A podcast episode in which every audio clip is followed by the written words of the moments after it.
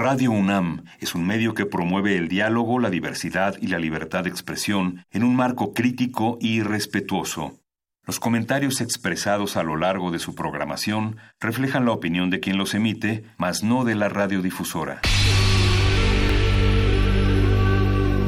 Por siglos nos hemos hecho escuchar. Nacimos como parte de esa inmensa mayoría.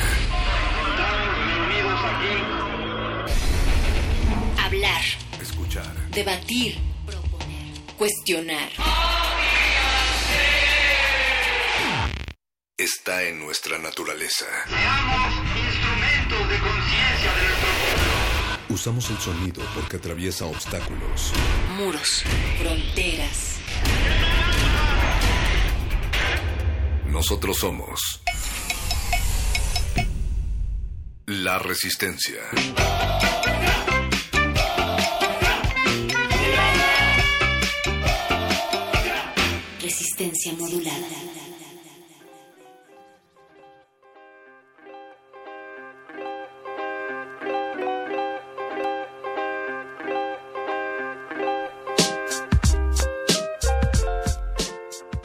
Bienvenidos a Resistencia Modulada, nuestra casa, este no lugar en donde sucedemos y en donde nos engañamos a veces inmensamente, pero en donde también nos detenemos en el tiempo. Es 16 de enero y ya son más de las 8 de la noche y estamos transmitiendo en vivo a través de las frecuencias de FM desde la cabina de AM en el 96.1 de FM Radio UNAM.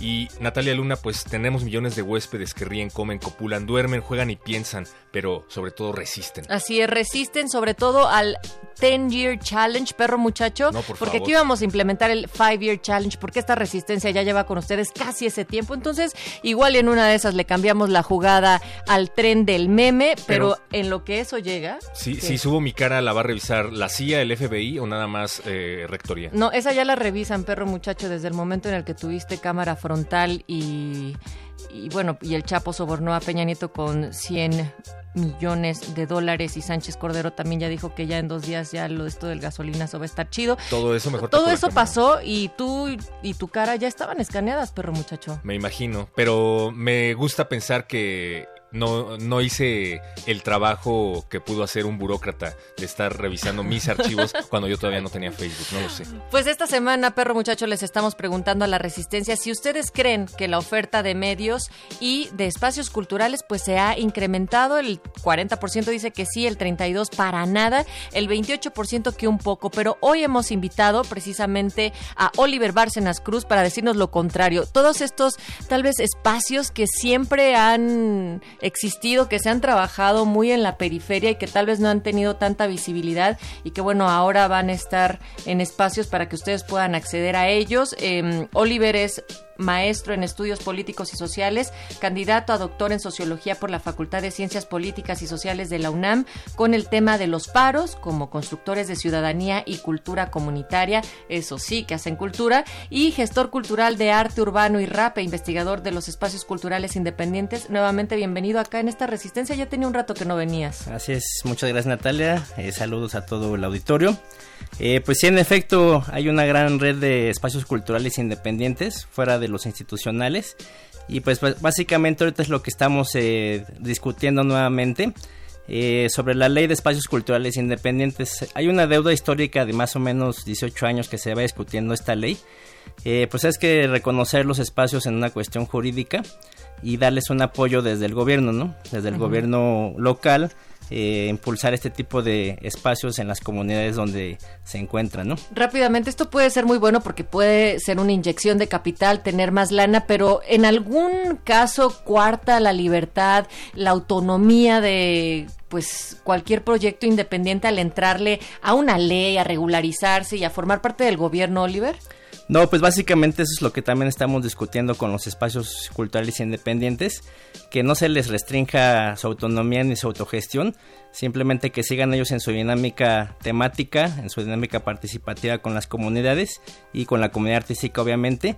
Y no para nada se tiene que se va a, se va a hacer una cuestión coercitiva no de, de, que se les va a imponer algún tema o demás. Ay nanito ojalá. Pero entonces ustedes van a hacer un foro y una serie de mesas. Cuéntanos de qué va. El foro se llama espacios culturales independientes en la Ciudad de México justamente no así es. Esta es una iniciativa que hemos venido trabajando ya desde hace al menos unos tres meses atrás con diferentes reuniones que tuvimos en el Alicia en la Obrera Centro en Atea y en la Gozadera y bueno, esto no es un acompañamiento que está haciendo la diputada local Gabriela Osorio, eh, que es la presidenta de la Comisión de Cultura del Congreso local. Ella está muy interesada en apoyar este, esta iniciativa, en, que se les dé una normatividad a los espacios culturales independientes. Y pues en base a esto eh, llegamos a un acuerdo con la diputada que está impulsando esta ley y los espacios culturales independientes. Eh, tenemos un foro el 25 de enero de 12 a 4 en el Museo Universitario del Chopo. Van a ser dos mesas. La primera mesa es hacia una ley de espacios culturales independientes de la Ciudad de México. Está la diputada Gabriela Osorio, la doctora Elena Román de la UACM, el maestro Inti Muñoz de la Secretaría de Cultura de la Ciudad de México, el maestro José Luis Paredes Pacho, director del Museo del Chopo, su servidor, y en la segunda mesa, experiencias de espacios culturales independientes. Eh, estará Libertad García de Punto Gozadera, Néstor Quiñones de La Quiñonera, Marcos Castro de Obera Centro, Manero Otero de Ceci y Redes Universitarios y César Cortés de Asociación de Escritores de México y un representante de ATEA. Estas mesas eh, tendrán acceso al público porque seguramente habrá muchas personas que lleven propuestas, que tengan alguna idea, que tengan algo que eh, aportar. Sí, de hecho el foro, el foro del viernes es más informativo, ¿no? Una cuestión como más académica y de los eh, actores como tales de los espacios culturales independientes. Y al siguiente día, el sábado 26, hay una mesa de trabajo. Ahí sí se van a abrir las propuestas, el debate a todos los que quieran participar. En, en, va a ser una mesa de trabajo que va a ser en el piso 16, el Laboratorio de, de Iniciativas Culturales de la UNAM. Esto es a las 2 de la tarde, de 2 a 5, en el piso 16 del CCU de Tlatelolco. Y ahí pues eh, la propuesta justo es ir construyendo ya la ley, ¿no? Entre todos, eh, entre quien quiera llevar una propuesta individual o como colectivo o como un espacio cultural independiente. Eh, se van a llevar cinco meses en total hasta abril y la idea es en mayo ya estar presentando la iniciativa de ley en el Congreso local y pues la, la idea es construirla entre todos, ¿no? cómo tiene que ser una propuesta ciudadana. Es decir, si yo me estoy enterando apenas que se van a reunir en zona centro el sábado 26 de enero de 2 a 5 de la tarde ahí en el CCU en Tlatelolco, ¿qué tengo que llevar al menos escrito para poder presentar una propuesta? Sí, mira, se plantean cinco temáticas. Una es el conceptualizar lo que es un espacio cultural independiente cuáles son los modelos que hay de autogestión administrativa, política y económica. se está proponiendo también un consejo consultivo eh, que regule a estos espacios y también que se les brinde apoyo y también la cuestión de las temáticas que, que, abordan, ¿no? Y su relación y vínculo con las comunidades artísticas y con los vecinos, ¿no? ¿Cuál es el impacto que tienen los espacios culturales independientes con el entorno que llevan, ¿no? Esas son las temáticas que se plantearon. Eh, lo pueden ver en la página de, del Museo del Chopo, ahí están escritas todas las temáticas y también en el Facebook de la diputada Gabriela Osorio, ahí viene la información completa sobre los temas en concreto que se van a discutir en estas mesas de trabajo. Venga. Hablando de cultura, de nuevas administraciones, y de austeridad, pues parece que esto también es ineludible. Se va a tocar el tema del el presupuesto que se le asigna a la cultura en este sexenio, Oliver. Eh, pues en estas mesas no tanto, porque más bien es justo para proponer a futuro una ley que obliga al gobierno a darle apoyo a los espacios culturales independientes. Más bien ahorita es el, proceso previo de hacer una, una, cuestión que los obligue a ellos, ¿no? Al, gobierno a que los apoye. Pero ahorita de entrada en este foro en específico no se trata el tema de, del presupuesto local. Bueno, pero los proyectos independientes siempre han sabido que que mucha lana no hay y mucho menos para ese cauce, pero la idea del organizarse eh, me parece muy muy valiosa. Y bueno, recuérdale por favor al auditorio cuándo, a qué hora y dónde más información. Sí, el viernes 25 de enero en el Museo del Chopo de 12 a 4 va a ser el foro de espacios culturales independientes con dos mesas. Y el sábado 26 de enero de 2 a 5 en el piso 16 Laboratorio de, Iniciativas Culturales de la UNAM en el CCU Tlatelolco, ahí en las mesas de trabajo. Hay por ahí un evento de Facebook al que pueden ingresar eh, pa- para encontrar más información. Así ¿no? es, está el, el- el evento de Facebook como Espacios Culturales Independientes en la Ciudad de México. Muy bien. Vamos a compartirlo en redes. Fe- Facebook Resistencia Modulada. Recuerden Twitter arroba R Modulada para que estén al pendiente de este foro Espacios Culturales Independientes en la Ciudad de México, Natalia. Oliver, pues que sigan las conversaciones sobre la cultura, sobre los espacios independientes y mientras tanto, gracias por venir con esta propuesta. Ustedes, Resistencia, también atiendan a ella. Si es que ya tienen un colectivo, colectiva, colective, pues también para poder organizarse mejor y si no le quieren entrar del todo, al menos participar dentro de qué es lo que está de lo que está pasando, cómo se están articulando estas nuevas propuestas para, eh, pues eventualmente transitar hacia la ley de espacios culturales independientes aquí en esta CDMX. Vámonos, perro muchacho, con música y con los muerdelenguas que traen libros, galletas y mucho más para seguir hablando de prólogos. Esto también será el prólogo de lo, pues, lo que se discutirá en términos de la ley para la cultura y llega solitario. Artista Me Too son unos colombianos.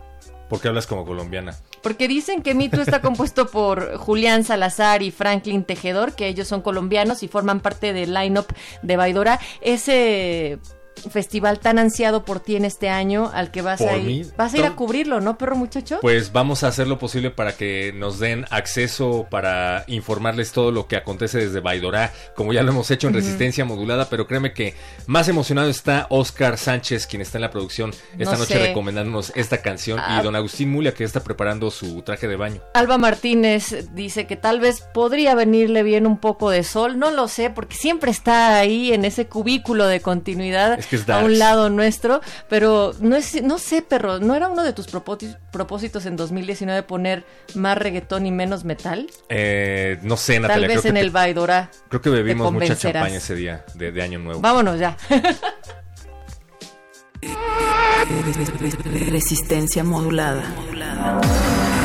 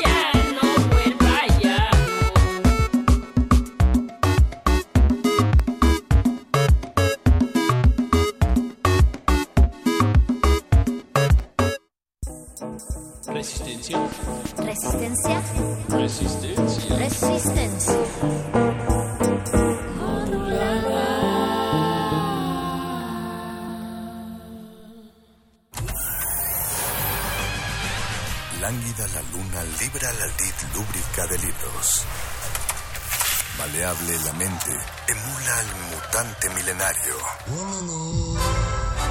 Muerde lenguas, letras, libros y galletas.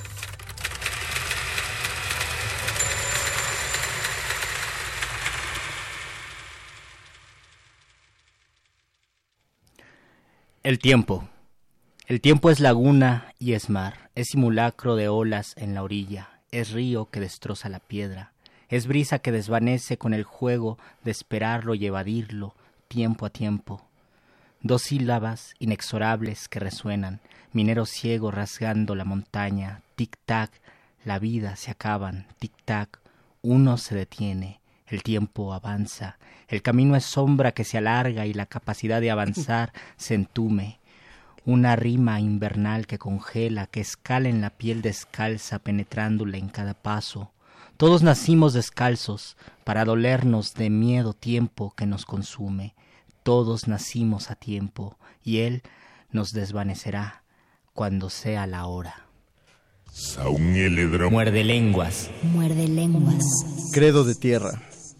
Creo en ti porque he, bebido, he vivido del abismo, pisando el cielo con mis manos. Creo en ti sin ningún tacto, libertad de la urbanidad que te aplasta. Creo en ti aún ciega del centellar de luces largas. La ciudad es eterna, un río de evolución constante. Pasa, deja, no se detiene. Y yo me detengo en sus entrañas a llorar por ti mientras me lloro en esta ciudad que me traga, me engulle y me destierra al bosque solitario de hombres piel metálica. Dinero metálico, sarcófago metálico, metal de cerca, metal del río envenenado, metal del aire que me ahoga en la brisa contaminada de esta noche. En el bosque soy mi abismo, mi borde cotidiano, y aquí te lloro tierra seca, entre la bocina que no calla y el tráfico que no se seca, entre estos alambres que te parten, que me parten y nos hacen ajenas. Creí en ti, tierra jade, en tus cantos de quetzal y piedra, en el sol amigo que abraza en la luna bailarina sobre un lago abandonado de agua. Y con todo eso te lloro, anegados tus lagos secos, con la salinidad de mi mar ojo. Te ando llorando, tierra, con un gerundio infinito, y el pájaro señal me observa desde la rama metálica de un faro, y canta mis lágrimas con sus plumas juglar, mis lágrimas y las suyas, lágrimas ardilla, lágrimas perro, lágrimas jinete y caballo, lágrimas secas, tierra de lágrimas solanas y lucha infértil. Te ando llorando tierra para enterrar mis muertos y los tuyos, para hacer lodo y esculpirme un brazo y otros tantos, para sembrar tu tierra marchita y sembrar mi bosque abismo. Ando llorando envuelta en tus hojas amarillas, y enverdecen con mi llanto verdes de esperanza albergada, y vuelan siendo plumas con serpiente vestida de plumas hojas verdes, que nace de tu centro madre surcando tierra y agua, con una estela, plumas hojas amarillas, marchitas de nuevo y son espigas que danzan con el liviano cielo, que asombrado de sus colores todo olvida. Te lloro tierra y florece. En los resquicios citadinos una margarita silvestre travieso ha crecido un verde capullo. Creo en ti por ser futuro, hoja verde, vida verde, allá en el muro, allá en el puente. Muerde, muerde, muerde. Muerde lenguas. Yeah, that's it. Yeah. Uh. What haven't we? Uh, know the planes and the Taylor gang and the. uh, fast cars with bad broads in them. I proceed to smoke these trees and stuff piles of cheese in my 501 denim. Where they bullshit begins, I end them. And no, I don't hear these niggas tripping, closing the cabin door and revving up on my engines. The weed is rolled, the drink is cold. It's new to you, to me, it's old. CEO. These off brand niggas ain't really the future. Miss Cleo, how when I approach, been known to leave weed crumbs and trails of sour D smoke. The irony of suckers who predicted the planes landing, now they wanna fly with me. I just let it boost my confidence. Roll another joint, drop Yeah. pilot Yeah. shit. Uh, okay. yeah. Uh, this ain't the life that we chose, but this the life that we live in. Know we belong on the top of we ain't tripping, cause we'll get there in a minute. Yeah, we'll get there in a minute. Cause we'll get there in a minute. Know we belong on the top of we ain't tripping, cause we'll Uh. get there in a minute. Ask me if I plan to be rooftop chilling with some pretty ass women you be glad to meet. Tree stuffed in the passenger seat. Charger to my phone, couple changes of clothes. And the OG told me all haters expose they self, so it's best to leave it alone. Pop the cork, put the tree in the bone. Been here for a minute, you niggas just catching on. Master of the craft I've grown. Haters trail the path I've flown. It's obvious suckers talk down, but we ain't tripping. Hoes fuck what they say we different. In my hotel chillin', bad women come and fill my marijuana prescription. You niggas know the biz is Taylor Gang or kill him. Uh, yeah, uh, this ain't the life that we chose, but this the life that we live in. Know we belong on the top of we ain't tripping, cause we'll get there in a minute. And we'll get there in a minute, cause we'll get there in a minute. Know we belong on the top of we ain't tripping, cause we'll get there in a minute.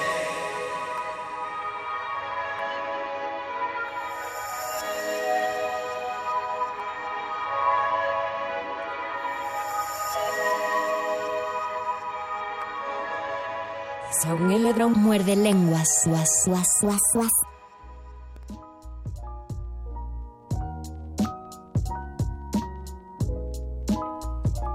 Empezamos con dos poemas y creo que ha sido de los momentos más especiales de este Muerde Lenguas. Muy pocas veces iniciamos con poesía. Es la primera vez de este año que iniciamos con poesía. Iniciamos con dos poemas de Ayari Lourdes, Luders. Luders. Que era una poeta mexicana, una poeta joven de 30 años y que desgraciadamente nos dejó, se nos adelantó hace apenas Un par de días. Hace apenas un par de días se confirmó el 14 de enero y pues a ella le dedicamos este programa a la comunidad poética, a las personas que mantuvieron relación con ella, a sus colegas poetas que compartieron mesas de lectura, que se cree, siempre se crea una comunidad en, en la literatura, en la poesía también. Pero a comunidad- ellos una comunidad padre, Una pues. comunidad padre, una comunidad que enriquece. A ellos les dedicamos este muerde lenguas. Eh, si quieren saber más acerca de la literatura de Ayari, Ayari Luders, búsquenla en Google. eh, Ayari es con Y. Y recuerden poner las diéresis sobre la U de Sobre la U. Luders. Eh, así inicia el Muerde Lenguas de este miércoles 16 de enero, 8 de la noche con 26 minutos. Esa fue la primera voz que oyeron hablando de eh, diciendo los poemas de Ayari Luders. Fue la voz de mi compañero Y Luis la Flores del segunda voz fue la voz de mi compañero del Mago Conde.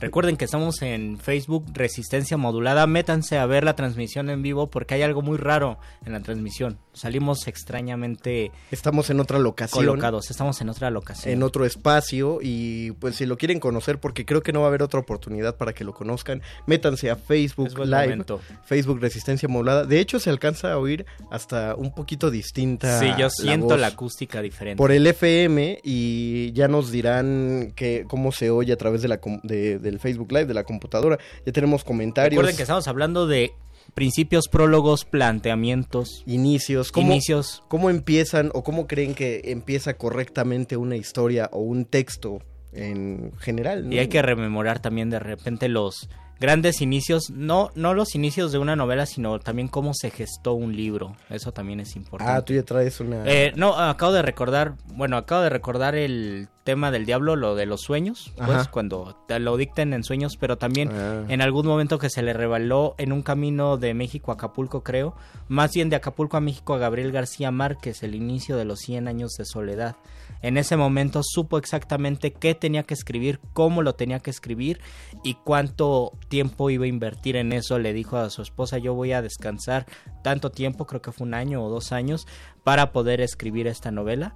y en Ajá. ese tiempo solamente me voy a dedicar a eso. Él ya lo había trabajado eh, todo anteriormente, no de manera manual, que- ocupando las palabras, sino pensando, reflexionando sobre lo que se va a hacer, porque existe un trabajo previo a la escritura y es el llamado trabajo de campo, el trabajo que uno hace más allá del momento de escribir, es decir, la experiencia, la reflexión, pensar muchísimo cómo será ese libro, cómo será el texto que uno va a escribir. Y ya podemos empezar con los comentarios. eh, nos escribe por Facebook, no por Facebook Live, sino por el, el in- inbox de Facebook. Recuerden que si quieren comunicarse en vivo, eh, que sea directamente en el video de Facebook Live. Nos pregunta por inbox Eduardo Nájera. Dice: Hola, muy buenas noches, muerde lenguas. Aquí su amigo Eduardo Nájera reportándose. Mi pregunta es para Luis Flores. Saludos, Lalo. A ver, Luisito, ¿cómo fue que dio inicio tu libro más reciente? Es decir, ¿cómo, cómo principió el libro Poemas Ñerobarrocos? Ah, yo tendría que decir,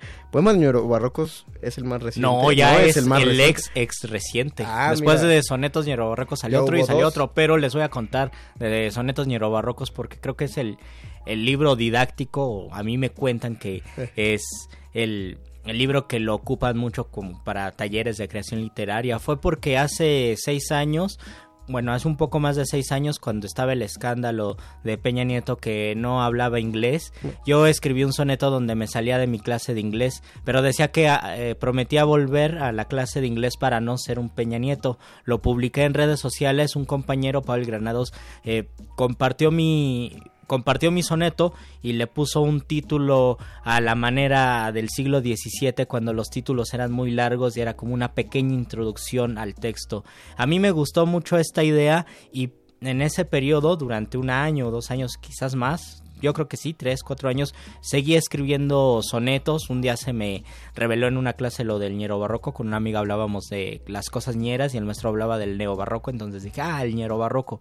Y poco a poco seguí escribiendo y me gustó la idea de poner los títulos largos. Así salió, porque era un libro de poemas, no salió, no lo pensé desde un principio, salió, se fueron saliendo los poemas y los reuní todos con el nombre del título de sonetos ñero barrocos, que creo que es una palabra muy afortunada. Sí, sí lo es, eh, francamente. Creo que es de lo...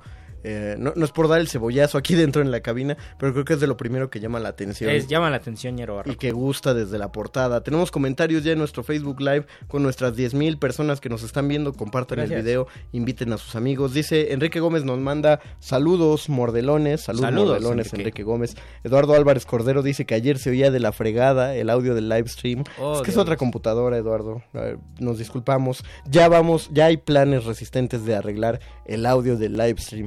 Manténganse en sintonía porque ahí hay sorpresas chidas. Dice Enrique Gómez, yo escucho AM por el valedor. Oh, muy bien. Ah, mira. Pero ahorita estamos en FM. Muy bien, qué bueno porque yo desde niño escuchaba el valedor y creo que era lo que a mí no me despertaba Chabelo a las 8 de la mañana, me despertaba la voz del valedor y creo que cuando eres niño es muy complicado eh, lidiar con esa voz, después te acostumbras, claro, pero cuando eres niño de- te hablan de política, de temas de coyuntura y escuchas a las 8 de la mañana la voz del valedor es una gran experiencia. Nos dice, eh, ah, eso fue Enrique Gómez, y sigue diciendo, ¿se escuchan bien? Gracias. Ya, muy bien, muchas gracias. Montserrat Karina, deberían abrir con poemas más seguido. Es que sabes, Montserrat, lo dejamos de hacer porque antes lo hacíamos, antes empezábamos las emisiones de los miércoles con... Con poemas, con algún con texto. lecturas, ajá, pero justamente en, en el énfasis de, de cambiar, de renovar Muerde Lenguas, lo dejamos de hacer. Quizás Creo que podemos volver porque hay que, va, hay que cambiar. Exactamente, y a veces... eh, Cambiar significa volver. si vamos a la pregunta, ¿qué significa ser original? Original es retomar un origen o rehacer un origen. Entonces podríamos regresar a, a los orígenes muerdelenguosos. De hecho, los lunes empezábamos con una anécdota.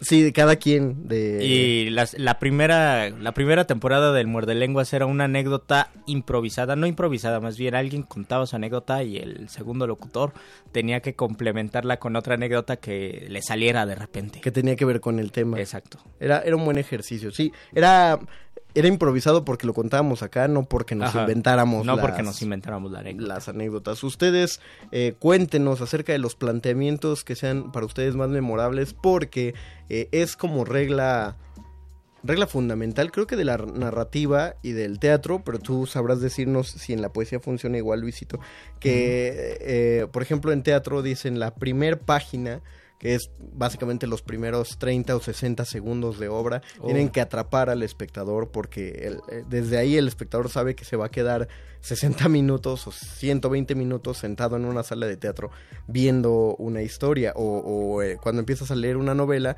eh, sabes que esa primera página va, va a mostrar si el lector se va a quedar contigo o no, es decir, tiene que haber un gancho, una manera fuerte de arranque. Lo, la mayoría de los poemas o todos los poemas también implican un arranque eh, voraz o eh, uno tiene más, más chance de distender este gancho por la brevedad de la poesía. Me parece que en muchos casos se comete el error de seguir a pie juntillas la poética hora- horaciana donde uno debe poner humo primero y después mostrar el fuego y hay muchísimos poemas, yo creo que todos los poetas tienen un poema que empieza con la palabra escribo.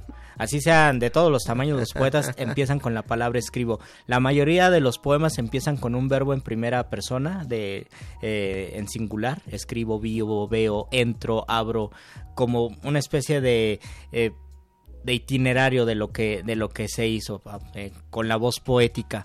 Creo que eso en parte puede resultar un poco complicado al momento de leer el poema porque puedes decir, ah, eso ya se dijo muchas veces.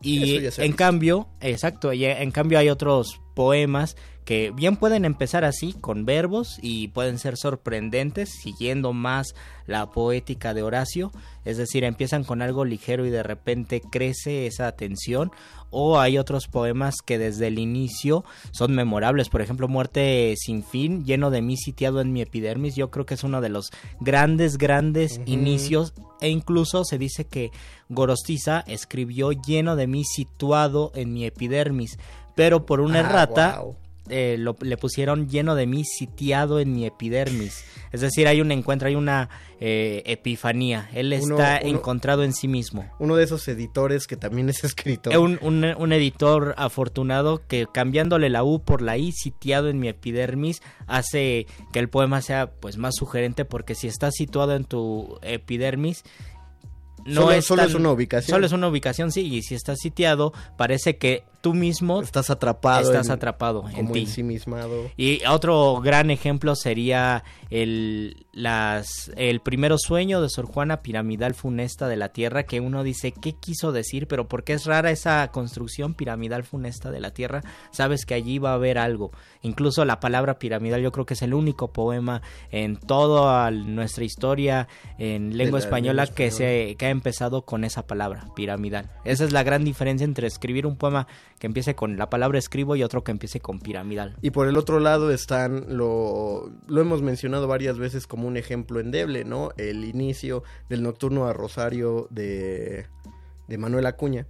El, que- el pues bien. exacto, que, que para muchos es un gran defecto de, pero ¿por qué es un gran defecto? A mí, a mí me gusta que ¿A ti te empiece gusta? así porque es algo inmediato. El pues bien, bueno, sí, es un poema, es un poema cursi.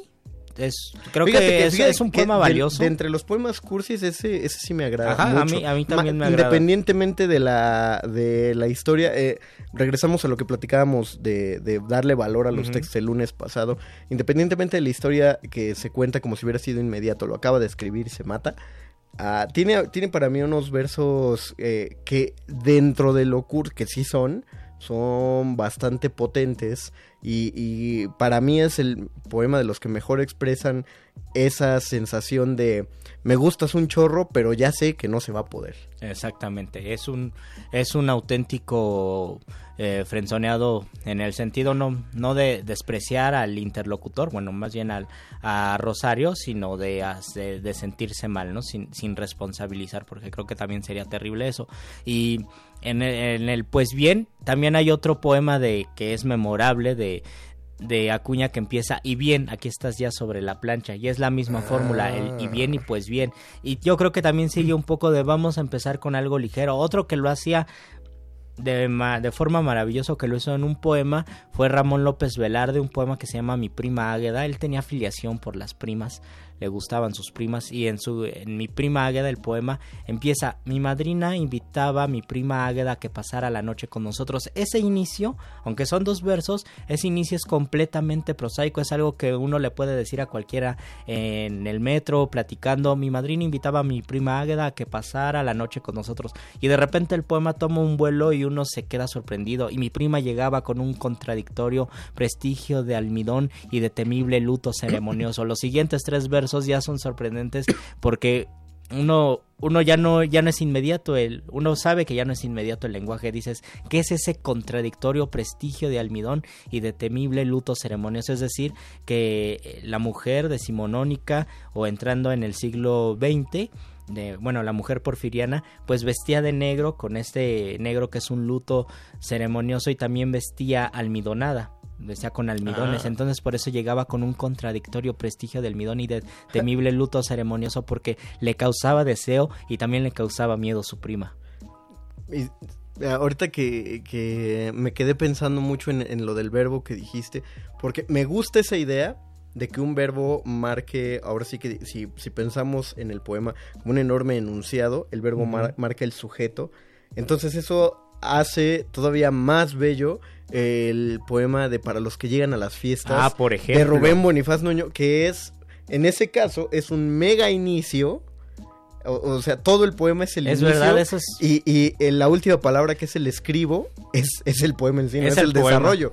Porque eh, para quien no lo, no lo conozca y lo quiera googlear, eh, busquen para los que llegan a las fiestas y Rubén Bonifaz habla de todos estos, estos incómodos sociales, estas, Esas estas personas tímidas. tímidas principalmente, eh, tiene, tiene ahí unas cosas eh, bellísimas con las que cualquier estudiante se puede identificar, eso de usar el menos gastado de los, de los Y trajes. llegar y ver que ya no hay nadie. Y que ya no hay nadie y que ya todo el mundo está platicando y que uno no sabe cómo empezar la plática, tal, tal. A todas esas personas son fácil cuatro o cinco estrofas así y remata con escribo. Escribo. Es decir, escribo para todos ellos. Exactamente. Y es muy bonito eh, ese giro de, del inicio. Eh, Exacto, Quiere decir sí. que es un mega, un mega planteamiento. Y, y eso, además, en este poema, léanlo en voz alta porque no tiene descanso. Es decir, como va hacia arriba, porque se sigue sintiendo como planteamiento. Es, eh, va a ser, para los que llegan a las fiestas ávidos de tiernas compañías y encuentran parejas impenetrables y hermosas muchachas solas que dan miedo, pues, uno, no sabe bailar, y es y es triste. Los que se arrinconan con un vaso de aguardiente oscuro y melancólico, o sea, no deja descansar el ritmo, va trepando, va trepándolo, va trepándolo. Eso, eso es, eh, pues, tensión dramática. Y pura. también deberíamos pensar de los 100 poemas eh, que uno tiene en, no que uno tiene en su librero, por ejemplo, bueno, alguien que tenga muchos libros de poemas que están que empiezan con la palabra escribo, ¿por qué será que esos no tienen el efecto, no tienen la emoción o no tienen la trascendencia del poema de Rubén Bonifaz Nuño? Una de las razones podría ser que Rubén Bonifaz Nuño tuvo la inteligencia de decirlo al revés, a lo mejor si hubiera hecho un mal poema si empezara escribo para los que llegan a las fiestas, ya no Ah, hay na- sorpresa, ya no, no hay ya no hay. tensión y ya no hay nada que hace sugerente en el poema. Y eh, eh, tienes razón, la tensión de no sabemos por qué está enumerando a esta gente hasta que concluye diciendo yo le canto a esas personas, es lo que genera la potencia del poema. Ahora, por el otro lado, empezando con el verbo, no precisamente con el verbo, pero empezando por ahí, también genera tensión el, el de Neruda, el de puedo escribir. En la posibilidad, Exactamente, o sea, podría ocurrir, todavía no te... no- Incluso son, son dos lecturas, una es podría escribir y el otro es estoy tan triste que yo hasta escribo, escribiría estos versos. Pero eh, eh, si te das cuenta, se mantiene el sí, el condicional. Exacto. el- la, la tensión. Y muchos de estos, ese sí condicional también existía mucho en, en los poemas barrocos en el siglo XVII. Les gustaba mucho hacer este, este tipo de juegos conceptuales. Bu- buscar maneras de iniciar los poemas con el sí y luego irlo desarrollando hasta llegar al final. Sor Juan es una de las grandes, grandes, además de poner sí, que no recuerdo ninguno, pero por ejemplo en el de este que ves, Engaño Colorido, habla sobre su retrato. Ah. Al final dice es nada. Y es el mismo procedimiento de Rubén Bonifaz Núñez. Hace una enumeración larga de todo lo que es un retrato y al final dice es polvo, es hombre, es nada. Pero ti- tienes razón, este que ves engaño colorido que del arte ostentando los colores con... No, que del arte ostentando los...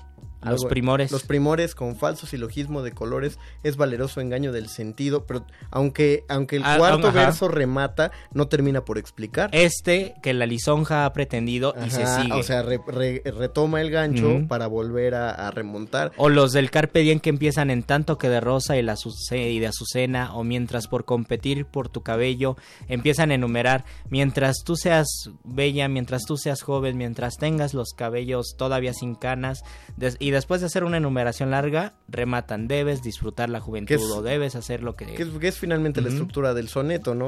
Más allá soneto. de la métrica, es hacer un planteamiento, el primer, eh, la primera estrofa debería ser un planteamiento, la cual no vas a concluir hasta que llegues a tu antítesis. Y me parece que leer con cuidado sonetos o practicar, eh, por lo menos como ejercicio, ayuda mucho a tener muy bien en claro por qué es la importancia, por qué la importancia de los planteamientos en la poesía. Hay más comentarios en Facebook. Leo otro comentario de. Nos escribe Daniel Servín Camacho, también al inbox de Resistencia Modulada. Eh, fue una ocasión en la que al despertar noté tu silueta tan. Ah, mira, nos mandó un, un poema. Entonces déjame dejarlo para. Nos mandó un poema o nos mandó tal vez una confesión, le está hablando a a- alguno ahorita de lo leemos, Daniel, para que nos dé. para ¿Te que refieres a mi silueta. Daniel? A la silueta, de Luis Flores. Shipetotec dice: Es memorable escucharlos recitar. Oh, pues acá Oh, el bien, maestro. Muy bien, tenemos que recitar más. Se ha educado toda su vida para eso. Elba Velázquez nos manda un saludo, un poemoji de saludo. Y ahora sí, leamos el de... Es más, léelo tú, Luisito, porque tú A tienes ver, la voz del con poeta. la, con la voz del poeta. Sí lo alcanza a ver, ¿no? Dice, Es que es letra chiquita. Sí, fue una ocasión en la que al despertar noté tu silueta. Tantas veces había abierto los ojos a tu lado sin mirar tus líneas. Eras efímera en tu posar y al respirar los lunares de tus caderas me parecían dispersos. Una mezcla extraña, semicírculos y dos puntos unidos. Te unías al sol y de él venías, veníamos, eras ciego a ti y tus demostraciones de amor, de vida. Al amanecer siguiente harías lo mismo, la monotonía caería en ti. Me percataría entonces de que eres mera ilusión, creada por mí para entenderme, entender el canto de las aves, quién soy y a dónde debería ir, comprender que soy nadie para ti, que disfrutas colocar la cortina negra y al salpicarla con tu pasión demostrar que eres incomprensible. Y ya se me fue porque No, se creo me que, acaba de ir creo que hasta ahí el llegó. inbox. Vamos a, vamos a tallerearlo. Vamos a tallerearlo. Vamos a a mí me gusta, a mí me gusta como el inicio de una narración. No sé si inicio de un Ah, cuento. mira, mira, mira, qué curioso. Espérame, es que dice Daniel Servín, lo encontré por internet. Oh. Me parece interés. Yo no le creo. Yo, yo sí, yo sí yo le no le creo creo. y no me parece... Tal vez porque yo tengo una colección, no me parece cursi la verdad, porque tengo una colección de poemas cursis escritos por mí y otros poemas eh, escritos por los demás que yo encuentro en internet. Ese me parece un buen inicio, o sea, a mí me... ah, se me hace sugerente poderlo leer. Y creo que también ese es un riesgo y es un arma de doble filo empezar muy bien y de repente que se que se baje la tensión del discurso también es un problema. Y yo creo que fue un problema con la con una serie que vi, bueno, que vi dos capítulos que se llama You, que está Ajá. en está en Netflix y todos hablan de ella. Sí. El inicio es fascinante porque hay un monólogo interno, una especie de análisis de una persona tímida que ve a la persona, pero ya en el tercer capítulo te das cuenta que es- te das cuenta que es un psicópata que es un poco adolescente en un, en un sentido Un tanto eh, emo está la un tanto emo y superficial entonces ya no lo, lo dejas de ver pero yo me aventé dos capítulos justamente porque me gustó el planteamiento. Yo solo eh, diría de este poema, a quien sea el autor, sea Daniel Servino o no lo sea, que hay cosas que se pueden decir eh, con menos o, o diciéndolo menos. Por ejemplo, nada más en esta parte que dice, los lunares de tus caderas me parecían dispersos. Una, mex- una mezcla extraña, semicírculos y dos puntos. Uno se puede ahorrar en una mezcla extraña. Sí. Puede entrar sí. directamente sobre semicírculos, dos puntos unidos, porque ya sabemos que estás hablando, o sea, se trae del sujeto, sabemos que se está hablando de lunares. Es un ejercicio poético ese de cuando ustedes eh, desarrollan la página, o sea, aunque no suene feo, el vomitar la página, o sea, uno suelta todas las palabras y luego ver cuáles me sobraron. Ir podando. Exactamente. Que dicen que podar también viene de- etimológicamente de pensar. Podar significa pensar. Al momento de escribir, la, el ejercicio de podar a veces es más importante o el ejercicio de recortar es más importante que el de escribir. Y antes de convocar al doctor Arqueles, ya que mencionaste que estuvo muy padre el inicio de una serie de Netflix, yo les tengo que decir, ¿saben qué buena, qué serie de Netflix tiene un gran inicio? ¿Cuál? Y eso no se debe decir en un programa cultural. ¿Cuál? La de Luis Miguel. Tiene un buen inicio. Tiene un Ah, tremendo claro, inicio. Claro, es verdad. En serio, si no la, si, si la vieron, no me van a dejar mentir. Híjole. Si no la vieron, piénsenlo. Aunque Don Agus ya me quiera cerrar el Oigan, ¿y es, y micrófono. es demasiado pecaminoso No, no, no, compararlo un poco con 100 años de soledad. Ah, no sé, pero tú aviéntate. Si, Porque si no es en este programa, no es en ninguno. con- ves el primer capítulo de lo de Luis Miguel y dices, ah, qué mal, no fue a su, le valió, le valió que su papá estuviera moribundo, pero- no pero- fue. y después de muchos capítulos te das cuenta de que sí fue. Pero en el Pasa primer- lo mismo con 100 años de En soledad. el primer capítulo no sabes que él no fue a lo de su papá. No, pero Solo yo- sabes que va triste. Ajá, que y, va y va- triste. y, y hace un gran contrapunto que el tipo está destrozado y empieza a cantar una de las canciones más frívolas que tiene Luis Miguel, que es cuando calienta Ajá, el sol. Y yo, y yo pensé eso, por eso no va a ir con su papá. Y durante toda la serie dices, con razón no fue a ver a su papá moribundo. Y después te das cuenta de que sí fue. Creo que pasa lo mismo con 100 años de soledad, que dices, ah, pues yo quiero, ¿para qué me spoilea? ¿Por qué van a matar al coronel Aureliano Buendía? Y después de muchas páginas ya te das cuenta que no pasó. Creo que yo por lo menos en ese con esa formulita o con ese truquito creo que sí tiene eh, ciertas eh, estrategias narrativas parecidas Pues sí, para que con el que- debido de respeto y la debida no, sí, distancia. para que vean que sí hay gente dedicada atrás de esos productos aparentemente. por supuesto de- debe haber mucha gente de filosofía y La letras pues, claro que guiones sí. para eso La Y cultura bueno pop es chida, amigos. Vamos a hacer una pausa musical para que después de esa rolita entre el doctor Arqueles. Están en Muerde Lenguas, Letras, Libros, Taquitos. y planteamientos Muerde, muerde, muerde. Muerde lenguas. Ei, ei, dá esse mic na minha mão, vai.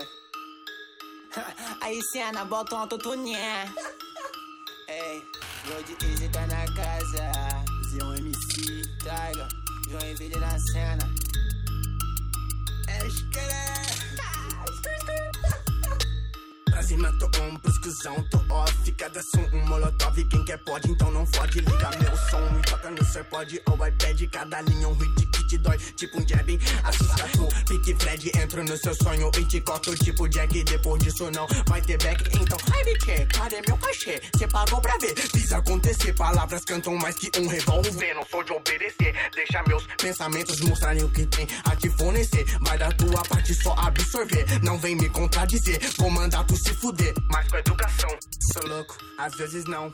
Vulcão em erupção Vai da tua impressão, isso não é exceção. Tô longe da minha ascensão, não quero compreensão, nem ser compreendido. Também não quero vir a lenda e morrer em troca de tiro. Rimas eu respiro, pai, deixa que me viro. Cê me criou homem, não, me criou menino. Dá esse cheque que assino, lançando só trampo fino. Desce mic que eu rimo, não desafino. Os cuzão eu azucrino, cê me acompanha o raciocínio. Desde pequenininho, depois dessa eu me denomino um pouco assassino. Sou um pouco assassino, sou um pouco assassino. Ah, ah, eu sou o grande soldador do meu destino. Olho pra cima, Davi me guia. Vivendo dia após dia, calibrando, ganhando das libras. Andando no corre das notas, carregando soldado caído. Desmontando guerreira calada, calando quem fala muito e nunca fez nada. E eles querem escutar o meu tempo, mas eu fui eternizado em minhas riscando o nome da lista, listando ganho do dia, dobrando ganhar cada dia. E eu tô matando 10 reão por hora. E eles não conseguem matar um taga por vida. Eles querem ter minha vida, mas não querem sofrer minhas feridas. Querem tá no topo, mas não querem fazer a subida. Pensa alma achando que é a saída. E eu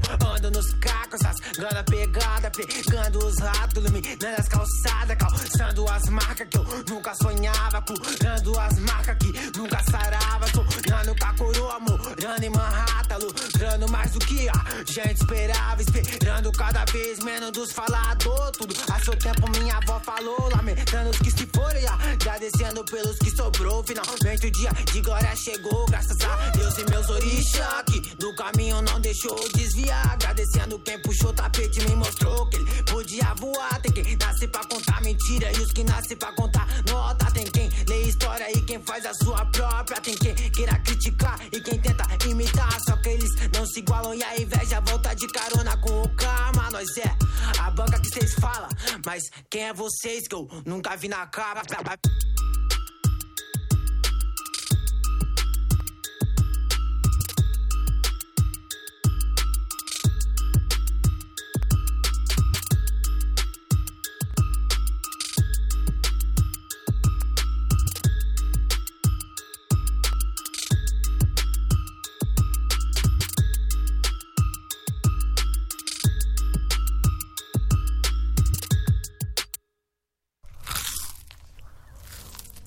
Muerde. Muerde lenguas.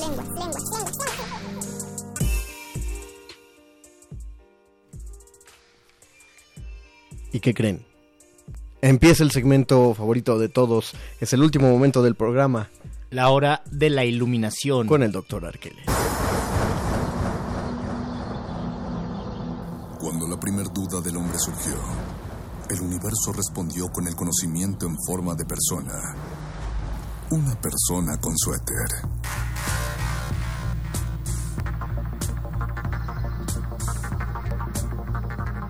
Es la hora de la iluminación con el doctor Arqueles.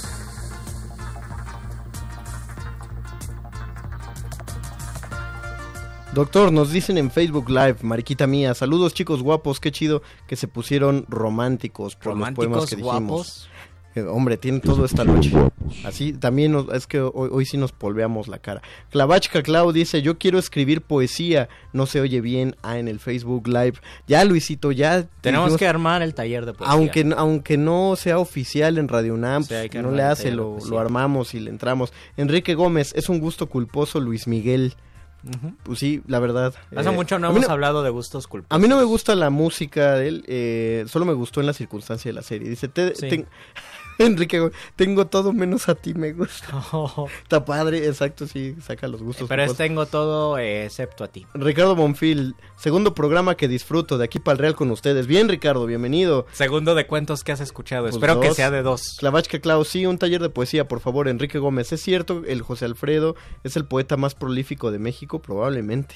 Daniel Servín Camacho, me encanta aprender y conocer cosas nuevas en resistencia modulada. El poema de Bonifaz Nuño me parece demasiado. Es tremendamente bueno. Búscate ese o el de Amiga a la que amo. Amiga a la que amo. No puedes leerlo sin llorar. De hecho, Doctor todo Arqueles. Fuego, Fuego de Pobres, el libro de Ah. Bonifaz Nuño, es desolador, es llegador, es muy bueno. Doctor Arqueles. para Rubén. Su, su cabina. Bueno. ¿Cómo, ¿Cómo está el maestro Bonifaz, por cierto? en el Excelentemente bien. Qué bueno que nos lo cuida bien, doctor Arqueles. Les mando besitos.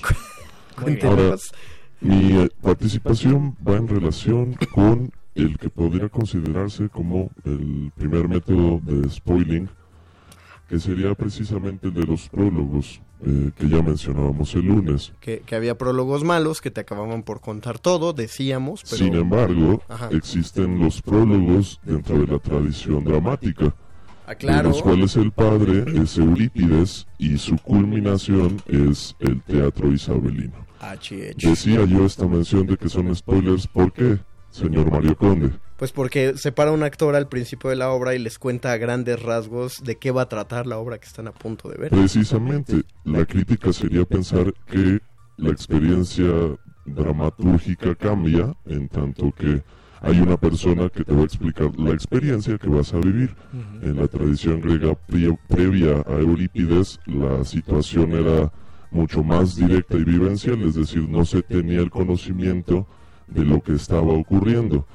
Simple y sencillamente, dentro de la tragedia, no se sabía la tragedia que iba a ocurrir. Para Eurípides era de cierta manera necesario justificar lo que iba a ocurrir dentro de un contexto, plantear el contexto. Hay, hay de hecho un prólogo del teatro clásico, o sea, ya de los latinos, cuando ya la cosa se empieza a poner más comi- comicona. Creo que es ah, eh, Anfitrión, la obra es Anfitrión, sí, Así ya estoy es. seguro, donde un, a- un actor se para haciendo a Hermes, que aparte es bellísimo que sea Hermes porque es el mensajero de los dioses. y le dice a la gente plática- prácticamente, vamos a ver una tragedia. Ah, ¿qué veo? Veo que fruncen el ceño y que no les gustan las tragedias. Bueno, pues como yo soy un dios y tengo el poder de transformar las cosas, esta tragedia se las voy a convertir en una comedia. LOL. Y entonces ya les anticipa cuál es la historia que van a ver y le cambia el género. Qué, qué, pos, qué dramático para, para, su tiempo. Para hacer un, Denle un una romano. beca del Fonca, por favor. Del Foncus. Del Foncus. Foncus el, Foncae. el asunto precisamente con los prólogos es que tienen toda una teoría detrás y para el teatro isabelino había cuatro maneras basadas en la tradición griega para presentar el prólogo, cuatro subgéneros. Ajá. El primero de ellos, conocido como sustáticos, recomendaba la, la obra en sí misma o al poeta que la había escrito. El segundo, denominado etipiméticos, Etipiméticos. mostraba la especie de maldición que ocurría sobre el personaje principal. Ah, wow. Luego estaba el sustáticos, el cual, perdón, el dramáticos, en el cual toda la trama es explicada con detenimiento. Y por último estaba el mixtos, que era una mezcla de los tres. ¿Sabe? Creo, creo que tiene sentido que hicieran eso porque finalmente había obras que solo ibas a ver una vez en tu vida. Definitivamente. Y no las ibas a volver a leer. todo- sí, en Entonces te la 25, contaban. 30 años de vida. Ah, exacto. Sí, que eran un chorro. Y que le pusieras atención porque va de esto. Así que, aunque ya sabes eh, en qué termina, vela, cabrón, porque no, no, no te la vamos a repetir. Y eso, de cierta manera, es una especie de publicidad, de spoiling precisamente. Un pre-marketing muy un inmediato. pre-marketing muy interesante y muy inmediato que ya en términos de teoría drama- dramatúrgica pues genera muchos cambios interesantes. La relación de entrada entre público y, y- y ac- y actores. El que el público pueda sentirse parte de y no y, o, o más bien una especie de crítico frente a la relación previa en obras de Esquilo. En el caso de todo esto, repito, el origen está en Euripides y la culminación está en el teatro isabelino. Últimos comentarios del programa. Manuel Angomeristain dice, super programa, escúchanos el lunes a las 8 de la noche, regresaremos.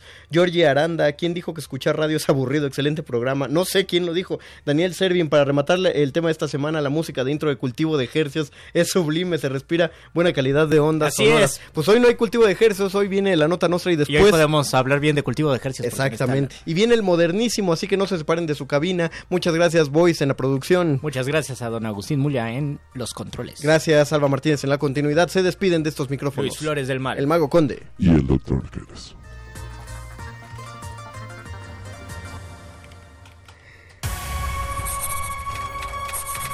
Los locutores del muerde lenguas se quieren deslocutor y muerde lenguarizar. El que los deslocutor y muerde lenguarice, buen deslocutor y muerde lenguarizador será.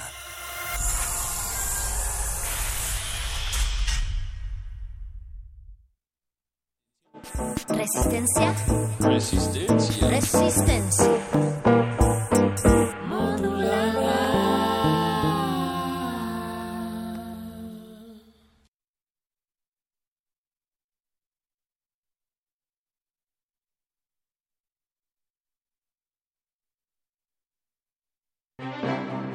De exhibirse durante tres años en diversos países, llega a México la muestra Orozco, Rivera Siqueiros, la exposición pendiente, que se debió inaugurar originalmente en Chile en 1973, pero lo impidió el golpe de Estado de ese país. Se exhiben 180 piezas entre obra pictórica, documentos, videos y otros testimonios que dan cuenta de la cancelación de la muestra. Orozco, Rivera, Siqueiros, la exposición pendiente, se puede visitar en el Museo de Arte Carrillo Gil, en el sur de la Ciudad de México. Escuchas 96.1 de FM. XEUN. Radio UNAM. Transmitiendo desde Adolfo Prieto 133, Colonia del Valle, en la Ciudad de México. Radio UNAM. Experiencia sonora.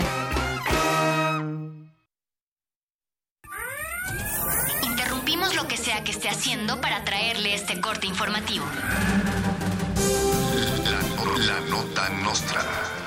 El último lugar para informarte.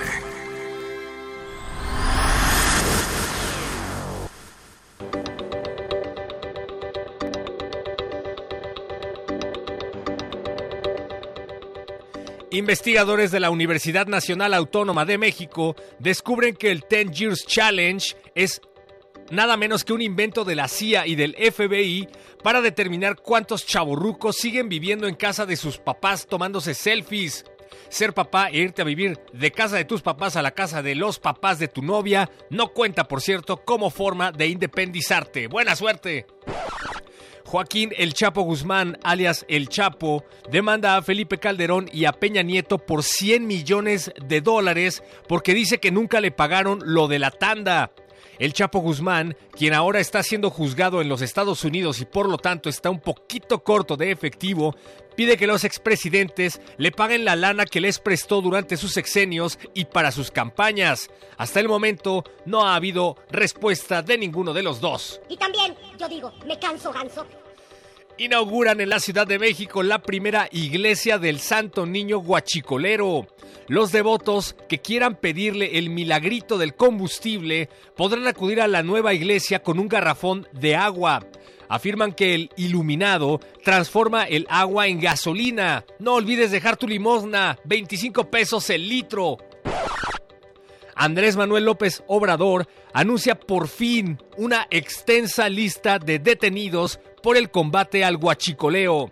En conferencia de prensa matutina, el presidente Ganso presentó evidencia de miles de vehículos detenidos, entre ellos taxis, camionetas, autos compactos, trailers y hasta tragafuegos callejeros, todos completamente detenidos y sin gasolina. Y también, yo digo, me canso ganso.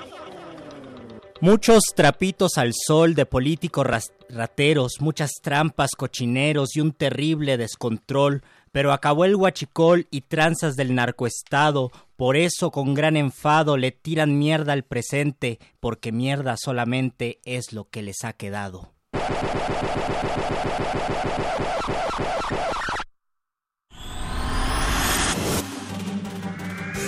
Estas fueron las últimas noticias que debiste recibir puedes continuar con tus actividades cotidianas. La nota, nota nostra. La nota nostra.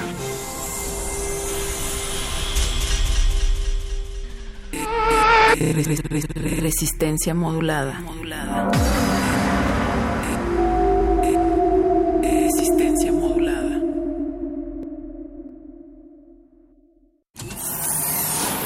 Aquí queremos un mundo en el que quepan todas las familias voces, opiniones, mundos. Nos protegemos en muros de cristal para evitar la vigilancia. Si no podemos bailar, entonces no es nuestra resistencia. El modernísimo. Todo es arte. Todo es política.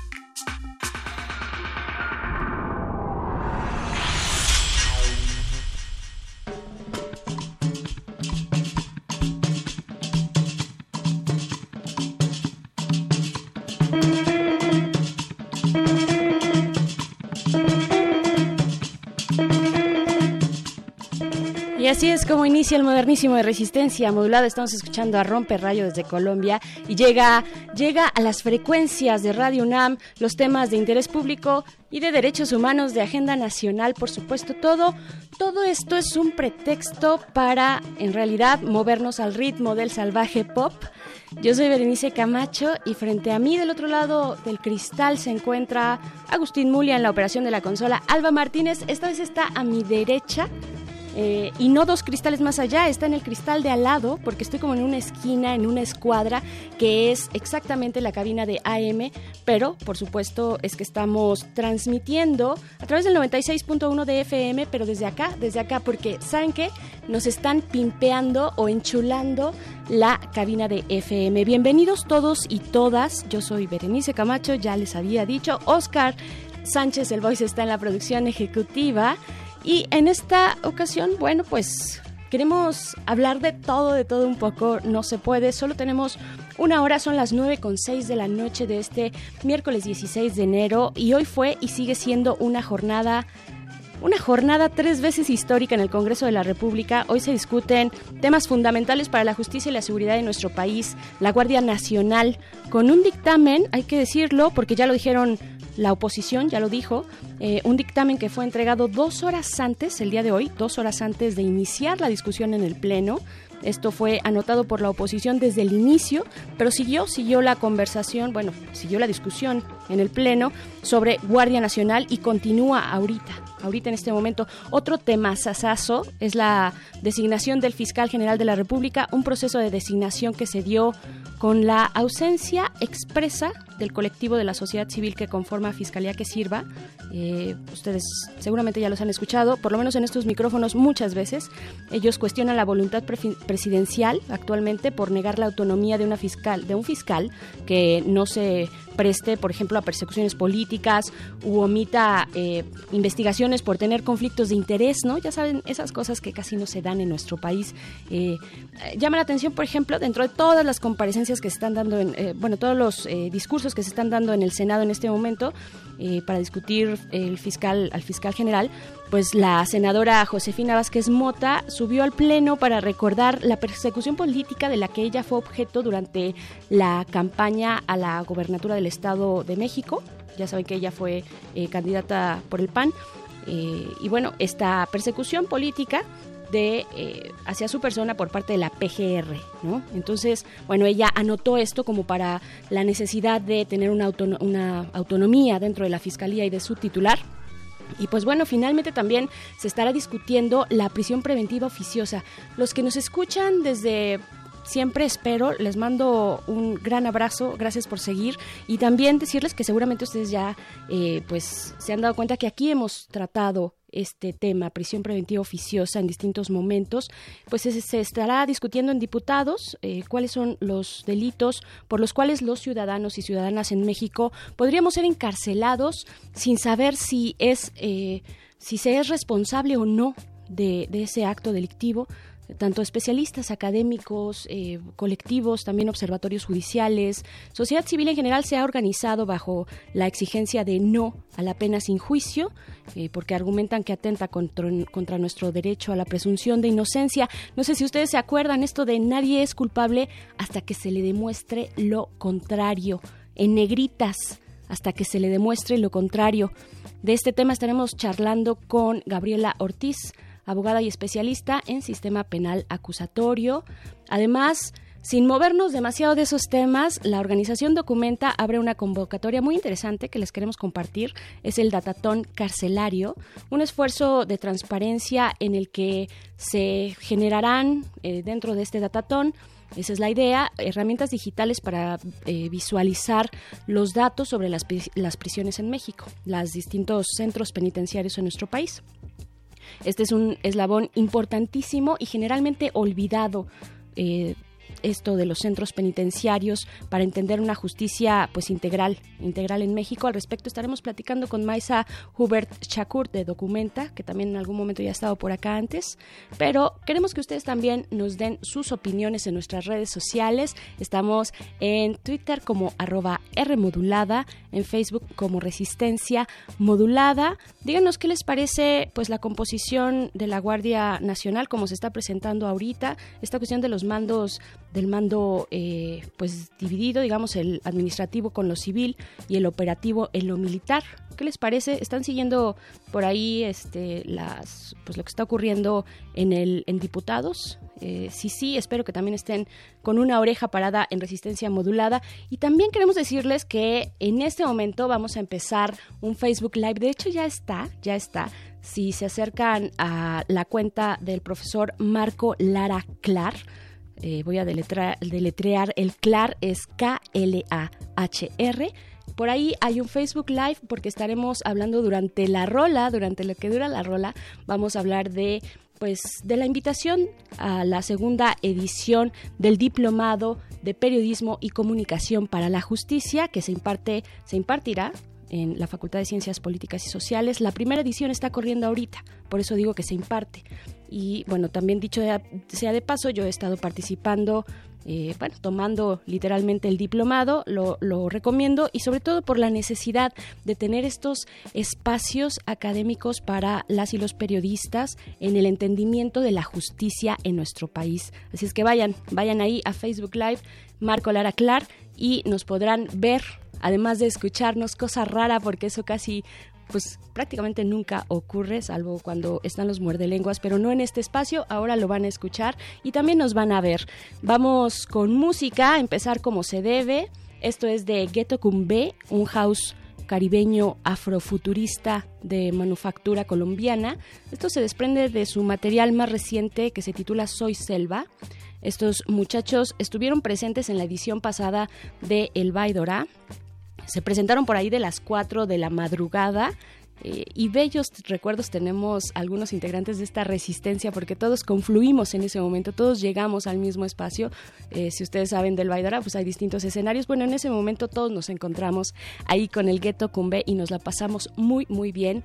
Eh, ya por ahí algunos de la resistencia asienten y recuerdan aquel momento. Vamos a escuchar esta rola que es Esto no me falla. Esto es el modernísimo. El modernísimo.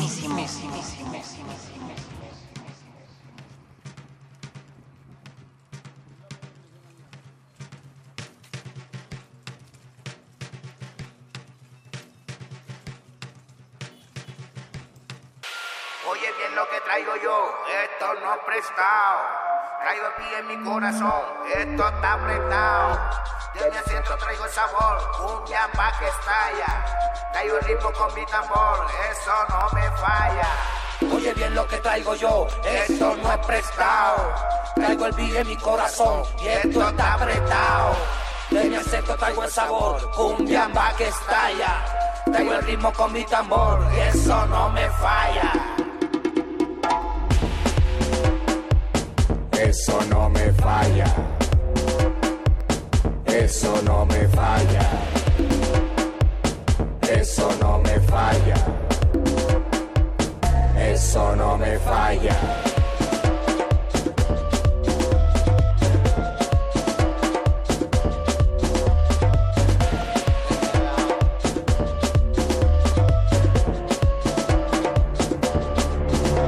Yo te traigo este ritmo apretado. Esto no falla, tiene lado.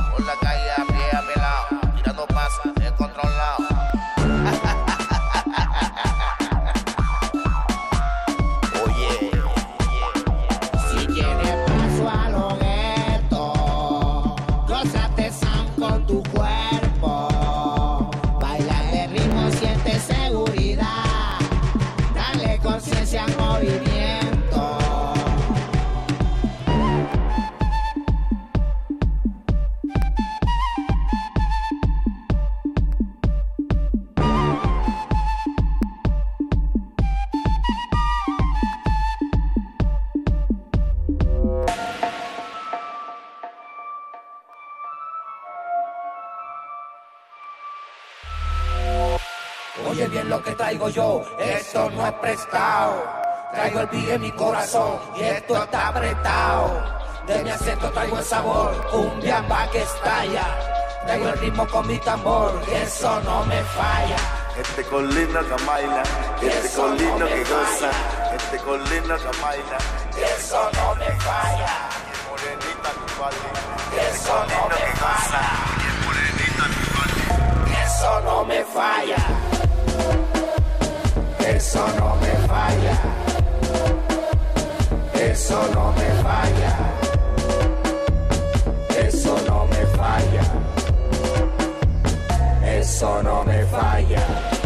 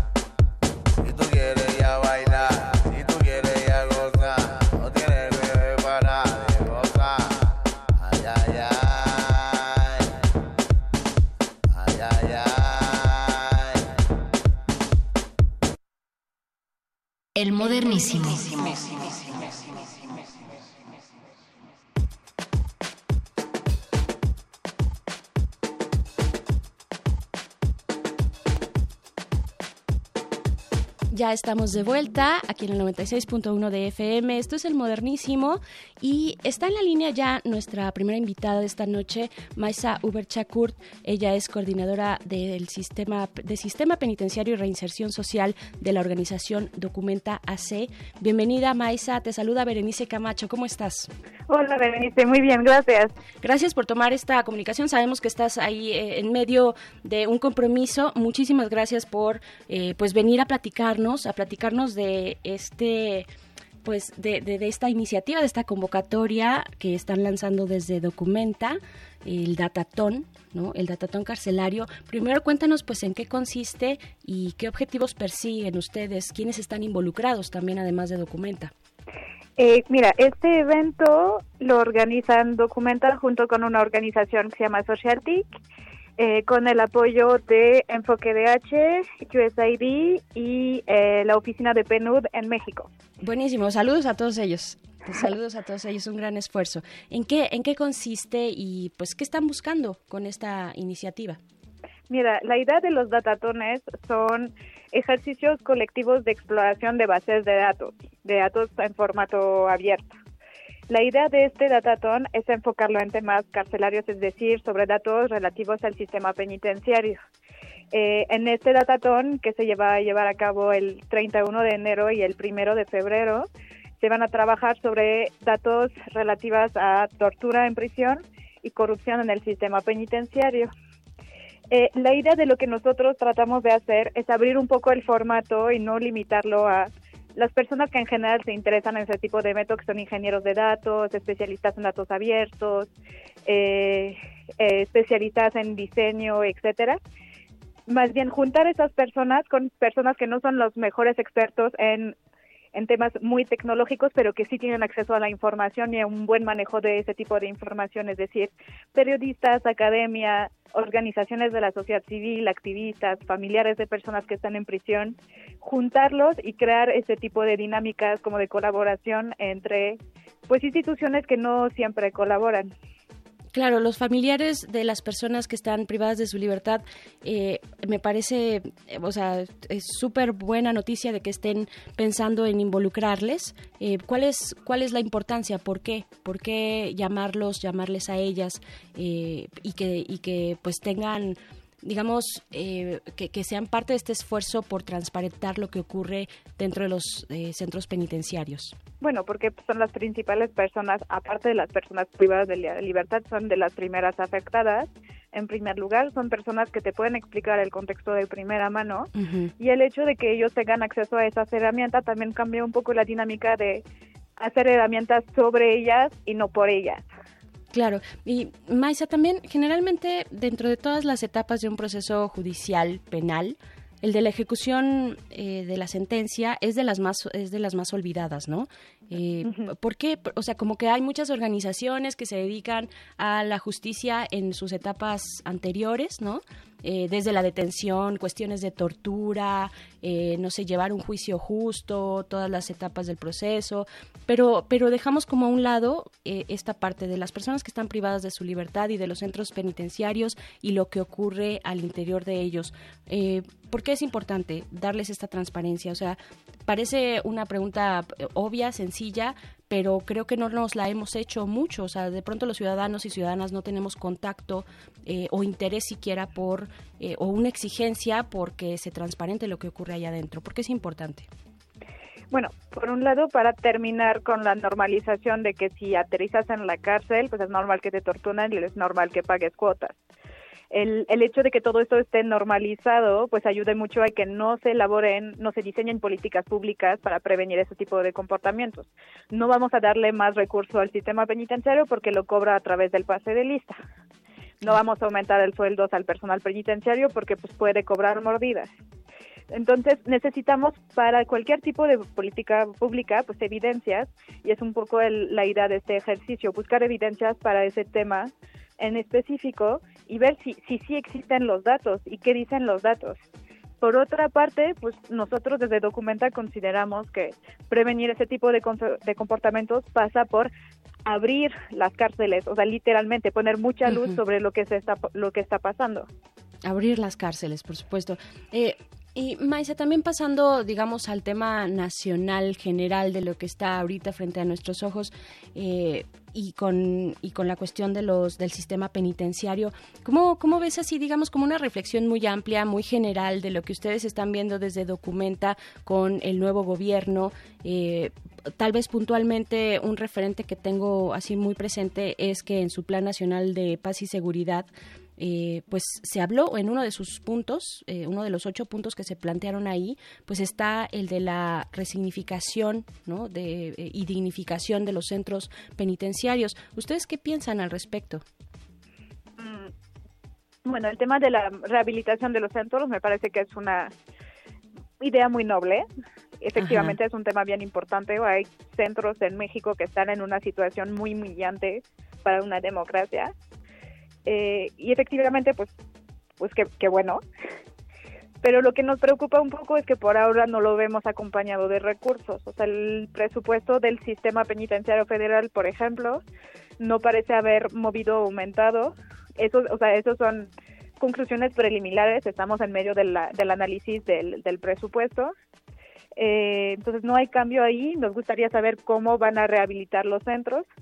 Eh, y nos preocupa un poco que ahí no haya ninguna referencia a la Ley Nacional de Ejecución Penal que justamente habla del hecho de readecuar los centros penitenciarios para que puedan cumplir con esas nuevas garantías de los derechos humanos. Da un plazo mucho más amplio para esto que para el resto del cumplimiento de la ley y no se menciona en lo absoluto. Lo último es que, pues, parte del gran problema del, del estado de los centros es su saturación.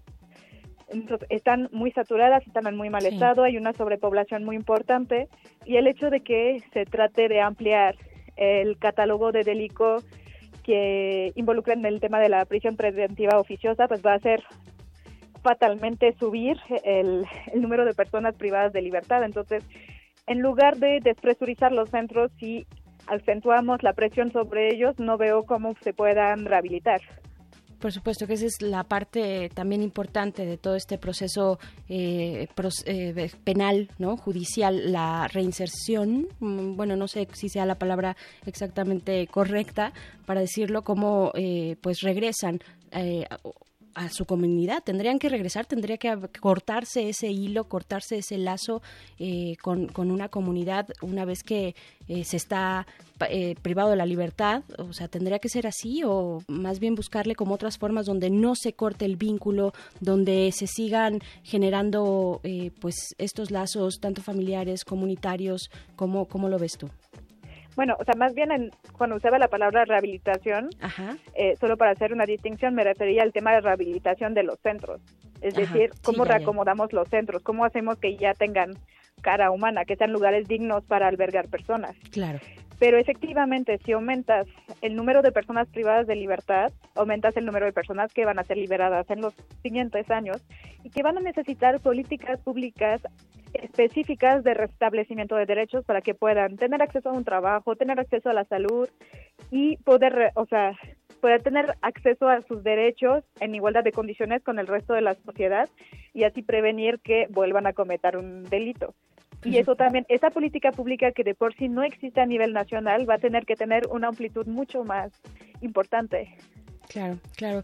Maisa, pues eh, te agradecemos muchísimo esta conversación. Sabemos que estás por ahí un poco ocupada, pero antes dinos, eh, antes de despedirnos, eh, dinos dónde, dónde les encontramos, dónde encontramos también esta convocatoria del Datatón, eh, cuáles son sus redes sociales. Eh, bueno, pueden encontrar la convocatoria y los vínculos de registro en el Facebook de Documenta o en el Twitter. Y en caso de que necesiten más información, pueden escribir a corina arroba documenta.org.mx. Corina arroba documenta.org.mx. Pues muchísimas gracias, eh, Maisa Chakur, por esta, Maisa Hubert Chakur, por esta conversación. Te mando un abrazo. Muchas gracias, Berenice. Hasta luego. Hasta luego. Bueno, pues ahí está. Sí, chequen las redes de Documenta. Debo confesar que es una de mis organizaciones favoritas del mundo mundial. Me encanta lo que hacen. Eh, y pues bueno, aquí está esta oportunidad, ¿no? De entrarle de una manera pues interesante desde los datos, aunque no seamos especialistas. Yo creo que me voy a sumar por ahí probablemente, si es que me da la vida. Pero eh, pues sí, acérquense y pues vean lo que están haciendo estas organizaciones. Creo que cosas bastante interesantes. Y pues bueno, vámonos con un poco de música. Eh, esto es de Soul Keita con Nicolas Jarre. La canción es Democracy, I Was Thirsty. El modernísimo. Sweating cold Coltrane and Schubert, Lee R.C. Swede. His mind blown like sugar in a rain. And he's dancing like the fast, fast forwarding of a red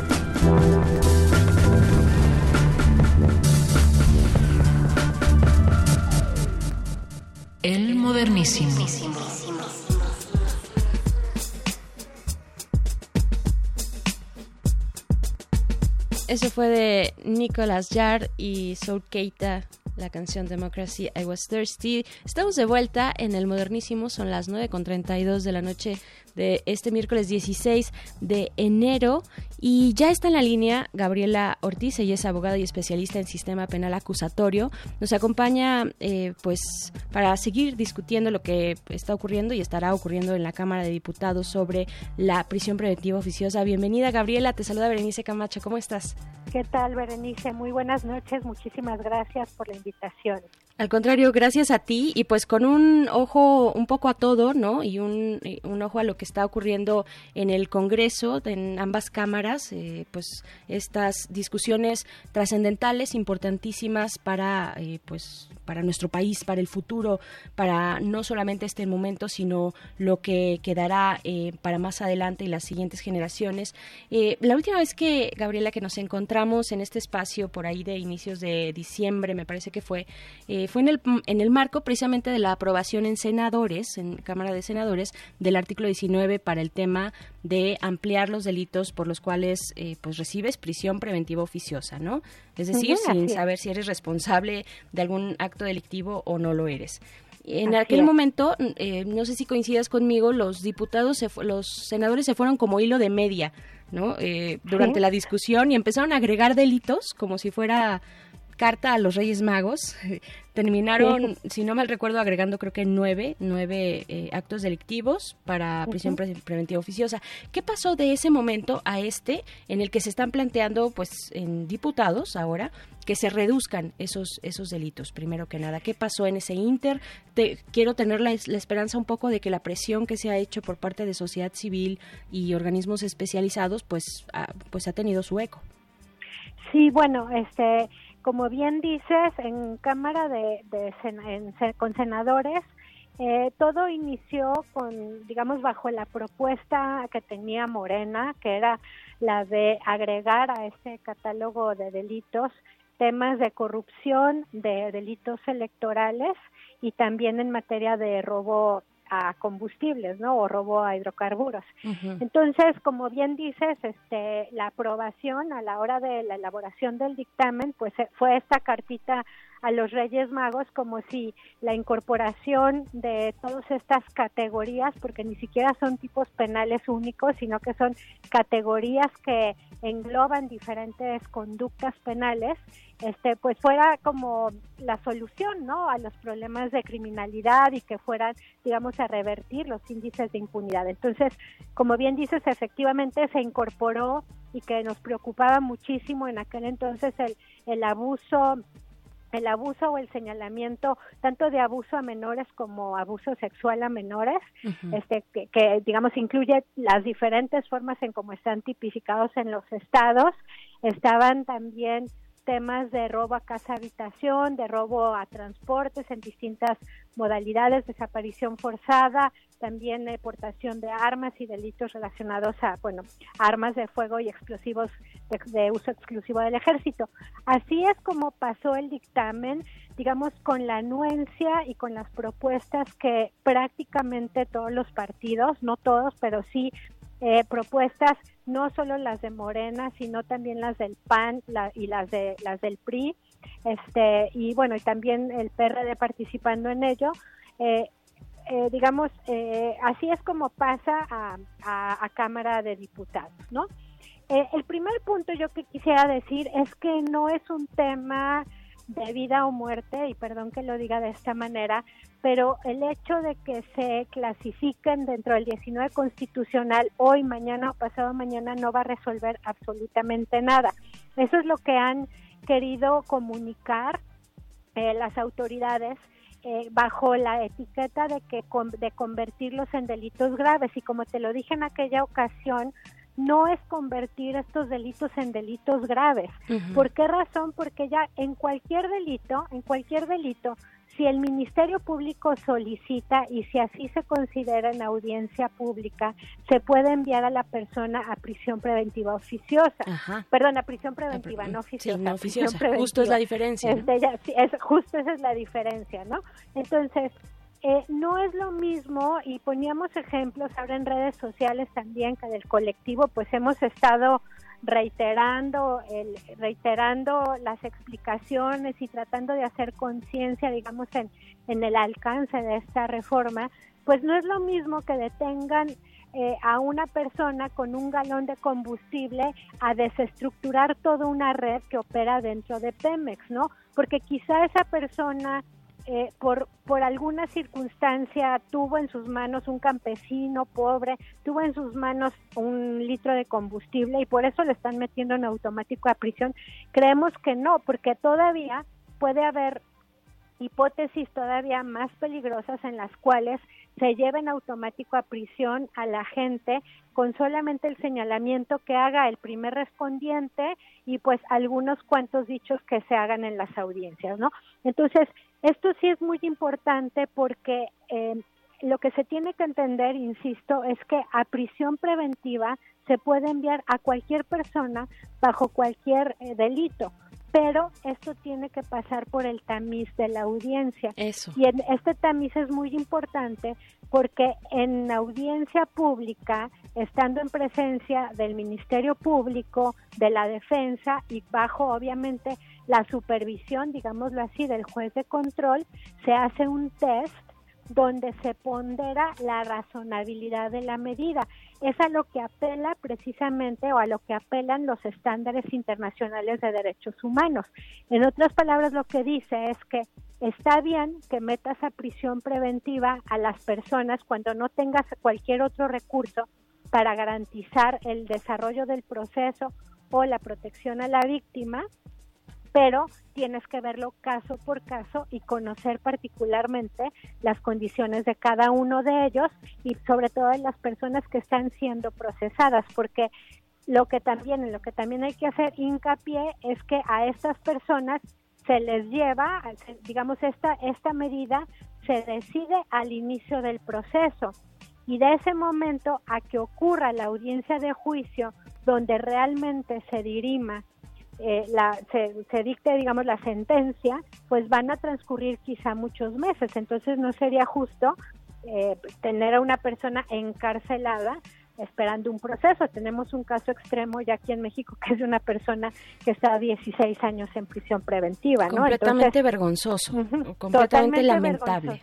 Claro. Y, y volviendo pues al punto de lo que ha estado ocurriendo en Cámara de Diputados, Sí, pues eh, desde el colectivo, como te comentaba, eh, de justicia sin pretextos, donde estamos, de verdad, estamos personas preocupadas por el sistema de justicia, no somos enemigos de la justicia, no queremos ni estamos proponiendo impunidad, sino queremos dar herramientas, herramientas que estén acorde a los valores democráticos de nuestro país y no caer de nuevo en figuras pues más propias del sistema inquisitivo. Entonces en el colectivo estamos académicos, integrantes de la sociedad civil, estamos abogados litigantes y bueno, y todo un sinfín de personas y organizaciones preocupados por este tema.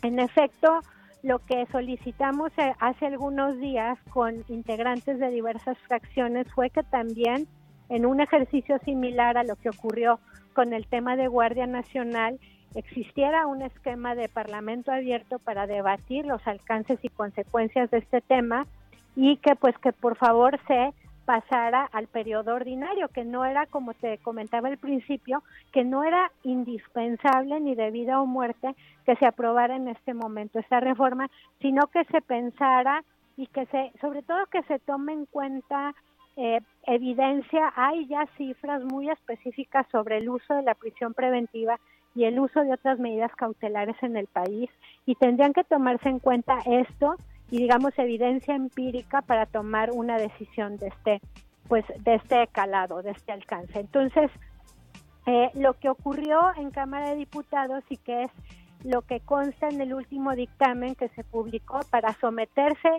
eh, en principio se iba a someter el día de mañana a votación y en ese dictamen se, se incorporan otras propuestas, incluso hay propuestas en las cuales se, hay una propuesta en la cual se, se ofrece eh, y, se, se propone la eliminación de todo el catálogo de delitos inexcarcelables.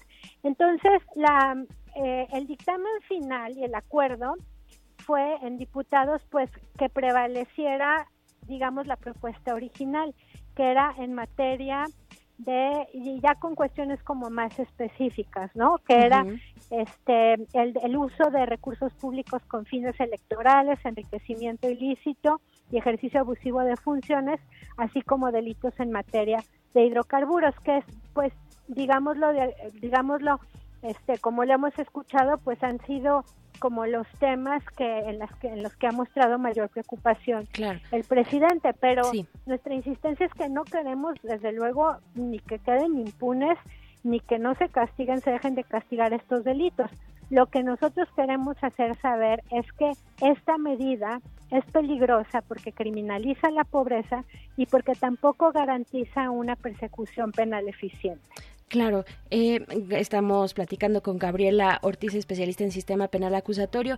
Gabriela, ahorita que tocabas el tema de los hidrocarburos, bueno, eh, en estos, en estas semanas, ¿no? En estas semanas ya hemos visto un poquito de la dimensión del fenómeno del robo de hidrocarburos en nuestro país, ¿no? Eh, Hay muchísimas personas involucradas, seguramente. Bueno, ahí poco a poco y a goteos van saliendo los datos por parte del gobierno federal, pero eh, precisamente como hay tantas personas involucradas, hay redes completas, pues hay en distintos niveles, ¿no? Personas que pertenecen a distintos, digamos, sectores sociales que eh, participan de maneras muy diferenciadas. Y la pregunta es, eh, en este caso, para este delito muy particular de robo de, hidro- de hidrocarburos, ¿hay algún matiz que se haga, que se haga, eh, digamos, en esta propuesta eh, para, para que, digamos, la, la cuestión de la eh, prisión preventiva oficiosa tenga un impacto, o sea, se reconozca el impacto diferenciado que podría tener hacia las personas, por ejemplo, en situación de pobreza, porque ustedes mismos desde el colectivo, eh, pues han insistido en esta cuestión de eh, la prisión preventiva criminaliza a la pobreza. pobreza, Yo diría que la impacta de manera diferenciada, pero bueno, eso es lo que lo que se ha estado diciendo en la campaña. Sí, Berenice, yo creo que el ejemplo que pones, y no es un ejemplo, sino, bueno, digo, además del ejemplo de lo que estamos viviendo ahora, en lo que estamos este, atestiguando con el tema de, este, de, de, la, pues, de toda, de toda esta estrategia que se ha desplegado en contra del robo de, hidrocarburos, pues es un gran ejemplo, porque tú Creo que perdimos, sí, perdimos, perdimos a Gaby. Estábamos platicando con Gaby Ortiz, abogada y especialista en sistema penal acusatorio y precisamente llegando a este tema de, pues bueno, el, gran tema polémico, digamos así, muy concreto en nuestra realidad y en nuestra cotidianidad de estos últimos días, que es eh, pues la cuestión de, de la gasolina, de los hidrocarburos y de eh, el destape de esta gran cloaca y cómo esto se está relacionando con el tema de prisión preventiva oficiosa. Así es que, Gaby, ya estás de nuevo eh, de regreso. que Nos estabas comentando. Sí, lo que te comentaba es si, por ejemplo, después de- del despliegue de esta estrategia en contra del robo de hidrocarburos, hay, imagina lo que vimos en, en Querétaro, todas las personas que estaban ordeñando los ductos, son diferentes formas de participación, incluso diferentes formas de comisión de delitos en contra de, de- de los hidrocarburos, ¿no? Y hay una ley específica que habla de ello. Entonces, no es lo mismo el tratamiento y por eso hablamos también tanto de política criminal, porque no es la participación, digámoslo así, que tienen las personas que trabajan dentro de Pemex, que están coludidas, que tienen todo el poder para, para operar y para, para organizar este tipo de, de robos eh, y de actos de corrupción, no es lo mismo estas personas que los campesinos, ¿no? Entonces, aquí no hay que ser como tan tajantes y decir, to- todos sí tienen que afrontar, si están cometiendo un delito, obviamente tienen que afrontar un proceso penal, pero la forma en que se va a afrontar puede ser distinta.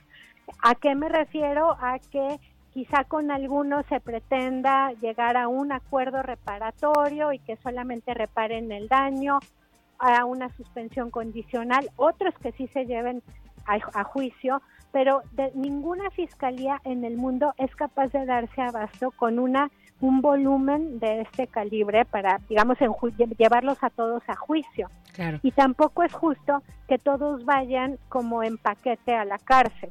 Entonces, el- los, las fiscalías, y que es un tema que, bueno, que también ahora está, este, que, que ahora se está fraguando el tema de la, de la conformación y la transición hacia la nueva fiscalía, pero la fiscalía tiene que priorizar cuáles son cuáles son sus propósitos y sus objetivos dentro de un plan de persecución penal que traduzca la política criminal institucional y priorice. Porque no hay, como te digo, todos los recursos ni para meter a toda la gente en la cárcel, ni para llevar a todas las personas a juicio. Entonces, cuando nosotros, eh, cuando se aplican medidas, y te voy a poner un ejemplo muy burdo, pero para que se entienda el alcance de esta reforma, cuando nosotros estamos proponiendo y cuando se está, más bien las otras personas son las que están proponiendo y quieren prisión preventiva oficiosa para todo este tipo de delitos, lo que están diciendo es como si tú como si dijeran que a un hospital entran toda una serie, un grupo de personas y todos en automático se tienen que ir a, a- a terapia intensiva. Entonces, lo primero que uno se pregunta, bueno, pero primero hay que hacer un diagnóstico, ver cada caso, no en automático a todo determinado grupo de personas con determinadas características los vas a enviar a, a prisión preventiva. No sé, como si dijeran, cualquier paciente que llegue y sea mayor de 40 años tiene que entrar en automático a terapia intensiva. Es absurdo porque se tiene que diagnosticar caso por caso y así es como debe de funcionar el sistema de justicia. Claro. Eh, te digo, eh, perdón lo burdo de- del ejemplo. No, es buenísimo, me sí parece es- muy sí claro. es como para, para entender que no podemos tratar igual a un político o a un funcionario, digamos así, que haya es- que esté involucrado en toda una red de corrupción dentro de Pemex, por ejemplo, a un campesino que circunstancialmente se vio involucrado en un caso de robo y que quizá representa el pilar de, en, en el- en la economía familiar o que va, o sea, el- la prisión lo que se debe de entender que digo, eso es entrar en otros debates y en otros temas, pero la prisión no siempre va a ser la solución para nuestros problemas de, de criminalidad. A estas alturas tenemos que pensar en alternativas, en cómo el sistema de justicia y sobre todo el sistema de justicia penal pueda ser parte de la reestructuración del tejido penal y encontrar otras alternativas. Claro, Gaby, me encanta, me encanta la conversación que estamos teniendo eh, la audiencia contigo, que, es, es un punto bien interesante el que tocas, ¿no? El de eh, qué tipo de justicia queremos para nuestro país. O sea, creo que estamos en el momento de, de plantearnos eh, ese panorama. Bueno, ya diputados y, y senadores están haciendo lo propio, ¿no? Pero, pero qué importante es que tengamos estas reflexiones, estas reflexiones en colectivo, aquí en la audiencia, ¿no? En los medios de comunicación de, bueno, ¿qué estamos haciendo? Eh, ¿Qué idea tenemos de la eh, el- el- del, del- del crimen, de lo criminal, frente a una situación social, por ejemplo, donde hay profundas desventajas, donde, eh, vaya, hay situación de pobreza por todos lados? Cómo nos queremos y nos tenemos que empezar a plantear la justicia me parece eh, pues un tema fundamental que no podemos dejar de lado porque estamos inmersos todos y todas en esto. Y también eh, también hacerle un poco no al abogado del diablo sino también eh, a la voz de muchos eh, tal vez radioescuchas no que de pronto dicen bueno, estoy completamente decepcionado de la justicia y de lo que he visto de la justicia y, y no han atendido, eh, pues no sé, alguna denuncia, hay impunidad, hay esta cuestión de la puerta giratoria, los dejan salir al otro día, ¿no? Todas estas demandas muy fuertes y muy reales del día a día de cómo se vive la justicia cotidiana en nuestro país. Eh, ¿Dónde están, dónde están estas, estas grandes fallas, digo, ningún sistema eh, eh, jurídico, judicial es, es perfecto, ¿no? Ninguno en el mundo, pero ¿dónde, hacia dónde tendremos que empezar a apuntar? ¿Dónde están esos focos rojos de, de- nuestro sistema de justicia en México? Mira, yo te voy a decir, ahí siguiendo con el ejemplo, eh, te voy a, digamos, a, a tratar de, de dibujar como un panorama que deja muy clara esta problemática, ¿no? Eh, si detienen, por ejemplo, si detienen a todas las personas que hoy día están involucradas con el tema de robo a combustibles y los meten en automático a la cárcel, si no se tiene una fiscalía eficiente que opere un plan de persecución penal, que tenga política criminal, que pueda tomar decisiones estratégicas para desmantelar mercados ilícitos, no vamos a obtener justicia. O sea, ahora yo sé que el debate está muy volcado hacia el tema de la Guardia Nacional y es totalmente razonable.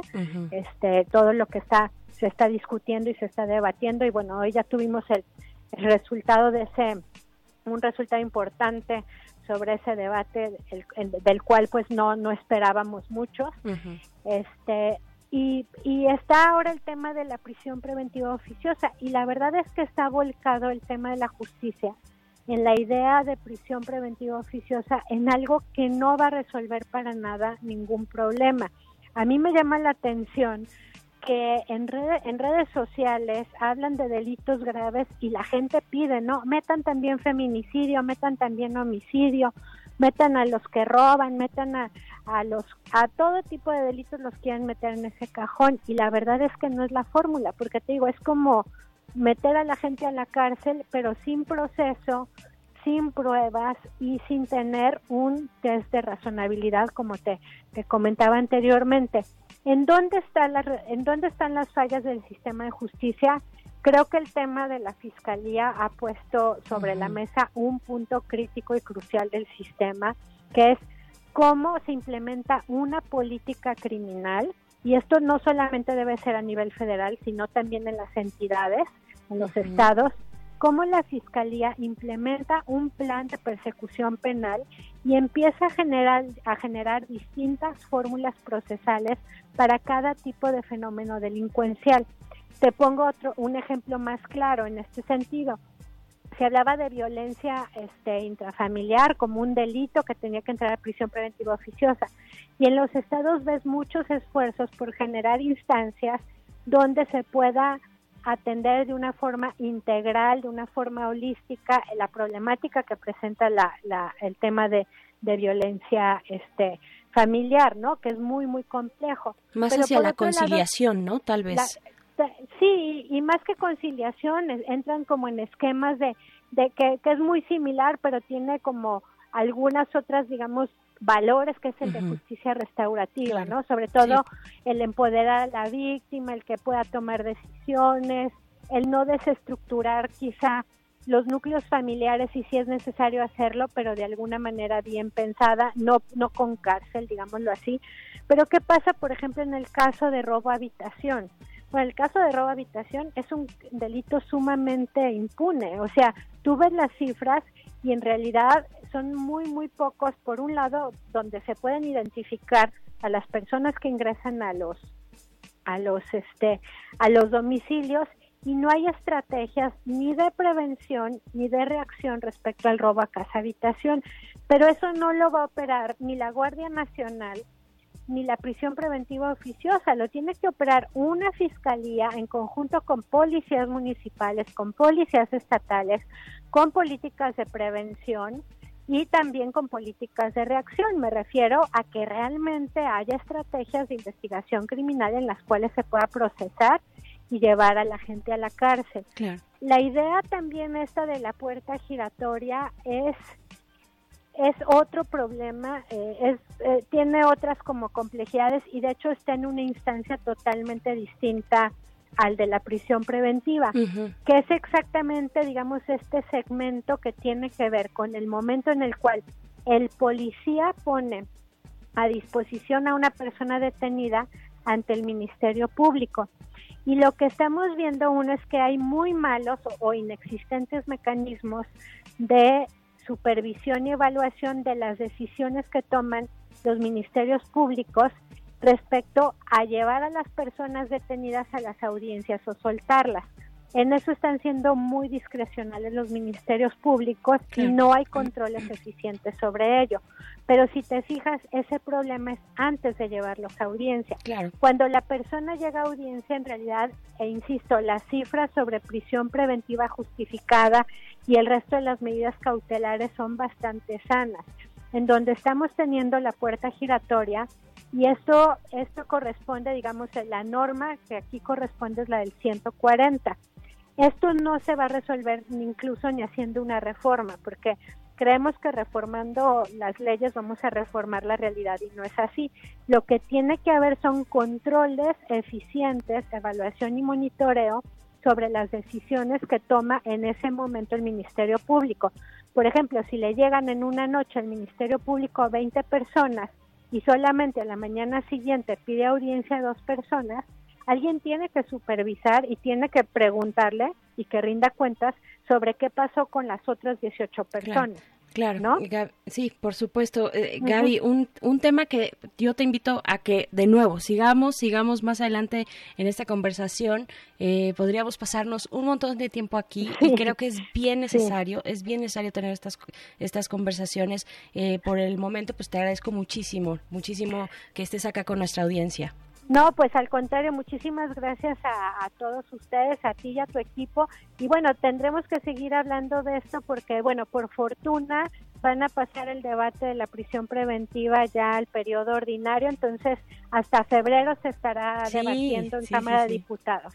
Perfecto, Ajá. porque estaba para el orden del día de hoy en sesión extraordinaria, pero bueno, ya lo cambiaron afortunadamente. Ojalá que sea con más calma, eh, más templanza, serenidad para nuestros representantes legislativos. Gaby Ortiz, muchísimas gracias por esta conversación. Al contrario, muchísimas gracias a ti y a todo tu equipo y bueno, pues estamos a la orden y que tengan una excelente noche. Gracias. Igual para ti, Gaby Ortiz, especialista en sistema penal acusatorio.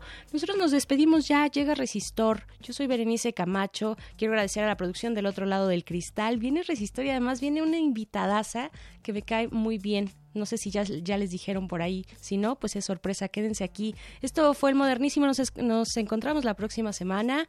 Por el momento, esto también es resistencia modulada. La resistencia sigue. Muchas gracias. Muy buenas noches. El modernísimo. Última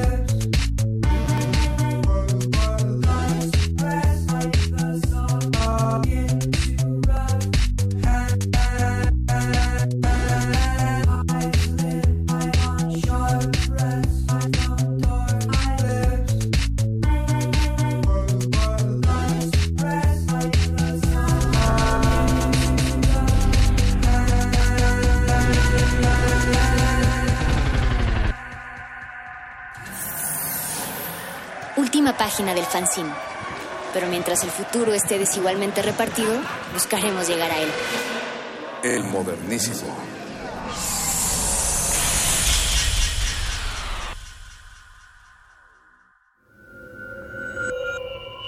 Escuchas 96.1 de FM. XEUN. Transmitiendo desde Adolfo Prieto 133, Colonia del Valle, en la Ciudad de México. Radio UNAM. Experiencia sonora.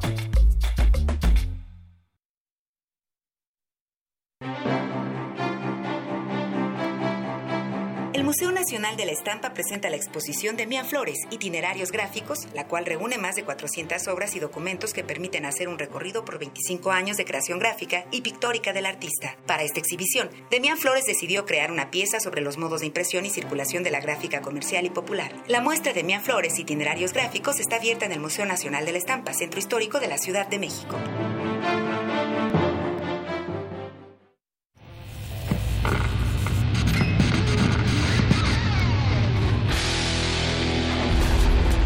Por cortesía de cuando el rock dominaba el mundo, un minuto de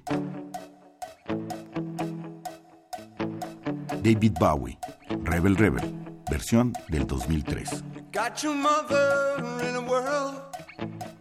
She's not sure if you're a boy or a girl. Hey, baby, your hair's alright. Hey, baby, stay out tonight. You like me and you like it all. You love dancing and you look divine. You love bands when they play it hard. Escúchanos todos los viernes a las 18.45 horas por esta frecuencia, 96.1. Radio UNAM, Experiencia Sonora.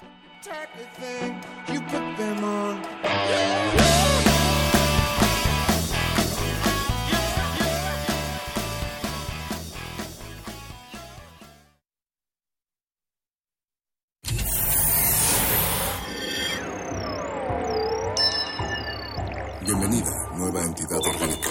Relaje tus oídos mientras procedemos a analizar tu sistema. Estás a punto de integrarte a una red que conecta al sonido con el conocimiento. Acceso permitido. Por favor, respira, relájate y prepárate para la abducción. Resistor. Esto es una señal.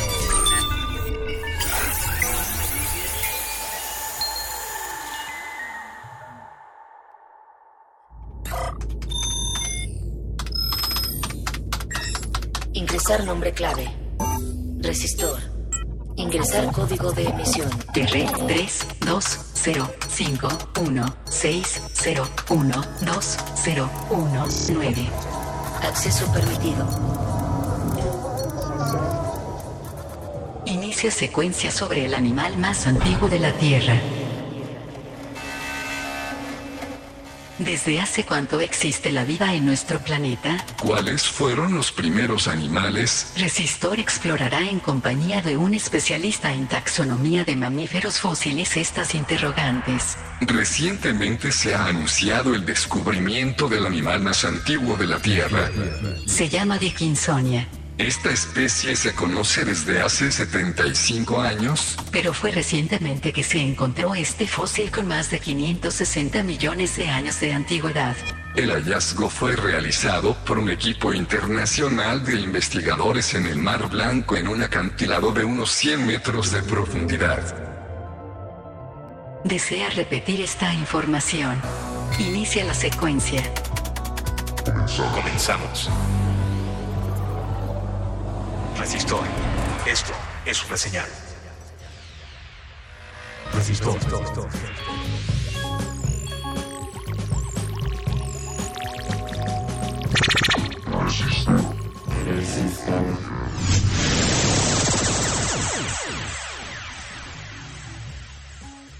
Bienvenidos una vez más a Resistor, su sección de ciencia y tecnología favorita de resistencia modulada, su barra de programación favorita de Radio UNAM. Ustedes no están para saberlo ni yo para contárselos, pero estamos estrenando equipo de transmisión por acá, así que Radio UNAM a la vanguardia con nuevas consolas, nuevos micrófonos y, pues nuevas voces también. Esperemos que nuestras voces se escuchen mejor también nuevos operadores, todo, todo renovado aquí en, en Resistor para todos ustedes. Yo soy Alberto Candiani y esta noche vamos a hablar sobre el animal más antiguo o el descubrimiento, el fósil de, del animal más antiguo, que pues ya se conocía esta Dickinsonia, pero hace poco se encontraron unos rastros que dan nuevos indicios sobre pues la edad de más de 15 millones de años, Vamos a hablar con un especialista que, que nos dice, yo trabajo con animales un poco más jóvenes, de, de, menos de 15 millones de años. Entonces, para los que están recientemente cumpliendo años, pues no se preocupen que son unos millones de años más o unos millones de años menos. Pero antes de entrar al tema, les tenemos aquí algunas noticias. Les platico que se presenta el primer robot mexicano para la transformación digital de negocios. Inteligente, divertido y útil, es el B2C o B2C, el primer robot mexicano que ayudaría a la transformación digital de los negocios, ya que lo mismo brinda ayuda en la oficina para el control de luces, cerraduras y, dis y dispositivos, que puedes solicitar un taxi o comida a domicilio. Así que pronto esperemos tener un B2C aquí en Resistor para que nos asista con, con el trabajo que hay por acá. También, también les platicamos que un mexicano es reconocido en la NASA gracias a su trabajo en el campo aeroespacial, incluyendo contribuciones al campo de la robótica en Los Ángeles y México. El anteriormente colaborador de la NASA, Eduardo Guizar Sáenz, recibió cuatro reconocimientos en Estados Unidos, de acuerdo a la Agencia Espacial Mexicana. El también ingeniero fue homenajeado por diferentes niveles de gobierno estadounidense, como el Senado de la Unión Americana, la Asamblea Estatal de California y la Ciudad de Los Ángeles. Así que, pues enhorabuena al ingeniero Guizar por estos reconocimientos allá en Estados Unidos. Como ustedes saben, eh, se llevó a cabo la semana pasada el, el Consumer Electronic Show en Las Vegas, este evento donde las marcas hacen sus demostraciones sobre los productos que lanzarán próximamente al mercado comercial, eh, lo que tenían en sus laboratorios o lo que estaban como prototipos, por fin los anuncian y es en este evento donde cada año se muestran algunas de estas monadas. Por ejemplo, Samsung lanzó un televisor de 259 pulgadas. Sí, 259 pulgadas. No sé de qué tamaño sean las- la- los monitores, las pantallas que tengan en sus casas, pero pues calcúlale, si tienes ahí una de 51 pulgadas, de 55 pulgadas, pues esto es cinco veces más grande. Este televisor se llama The Wall. Saludos Donald Trump, este The Wall si nos gusta. También eh, LG, la marca, lanzó al mercado un televisor enrollable que tiene distintos modos. Tú lo puedes tener enrollado y únicamente escuchar música o desenrollarlo y disfrutar de, de tus programas favoritos en una pantalla que es plegable. Hay un, hay un gadget por ahí que fue controversial en, en el Consumer Electronic Show de Las Vegas, que es un vibrador. Sí, un vibrador, chicas, chicos también. Eh, este producto se llamó OC. De hecho, tuvo varios reconocimientos antes de, querer entrar a este evento, pero algunos miembros de, del, del jurado, de los que aprueban qué productos se van a presentar, decidieron que no, que esto era algo inapropiado y finalmente pues no se presentó en el, en el CES debido a que para algunos pues quizá no fue de su agrado ya que lo hayan probado. También para todos los amantes de la cerveza, bueno, pues todos conocemos un cafeteras, son estas maquinitas en las que en tu casa te puedes preparar un café. Pues sí, amigos, ha llegado el Home Brew, que es una máquina para que te puedas preparar cervezas en tu casa. Así que cuidado, cuidado cervecerías, porque ya podremos estar haciendo cervezas en nuestras casas. También hay un dispensador de golosinas para tu perro. Esta máquina, pues la puede, si logras que tu perro aprenda a operarla, él con su patita puede activarla y servirse de sus golosinas mientras tú no estás en casa. ¿Qué seguirá? Que el perro se ponga a trabajar en la casa mientras nosotros nos vamos a la oficina. Y por último, les platico que hay un sensor Bluetooth para pañales. Sí, le pones un sensor al pañal de tu bebé y este sensor te indicará, bueno, pues si ya hizo de las suyas, no entraremos en detalles por ahí. También la UNAM busca enseñar a menores la importancia del agua.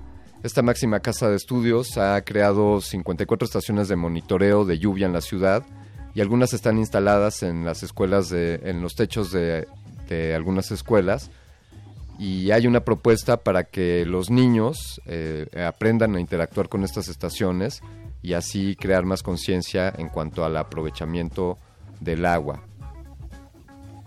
Hasta aquí, hasta aquí algunas de las noticias que tenemos para en Resistor para ustedes. Les recuerdo que pueden interactuar con nosotros en redes sociales. Estamos en arroba Rmodulada en Twitter, en Facebook como Resistencia Modulada. Visiten nuestro canal de YouTube, Resistencia Modulada. Tenemos bastante material ahí, algunos conciertos. Y también nos pueden seguir en Instagram.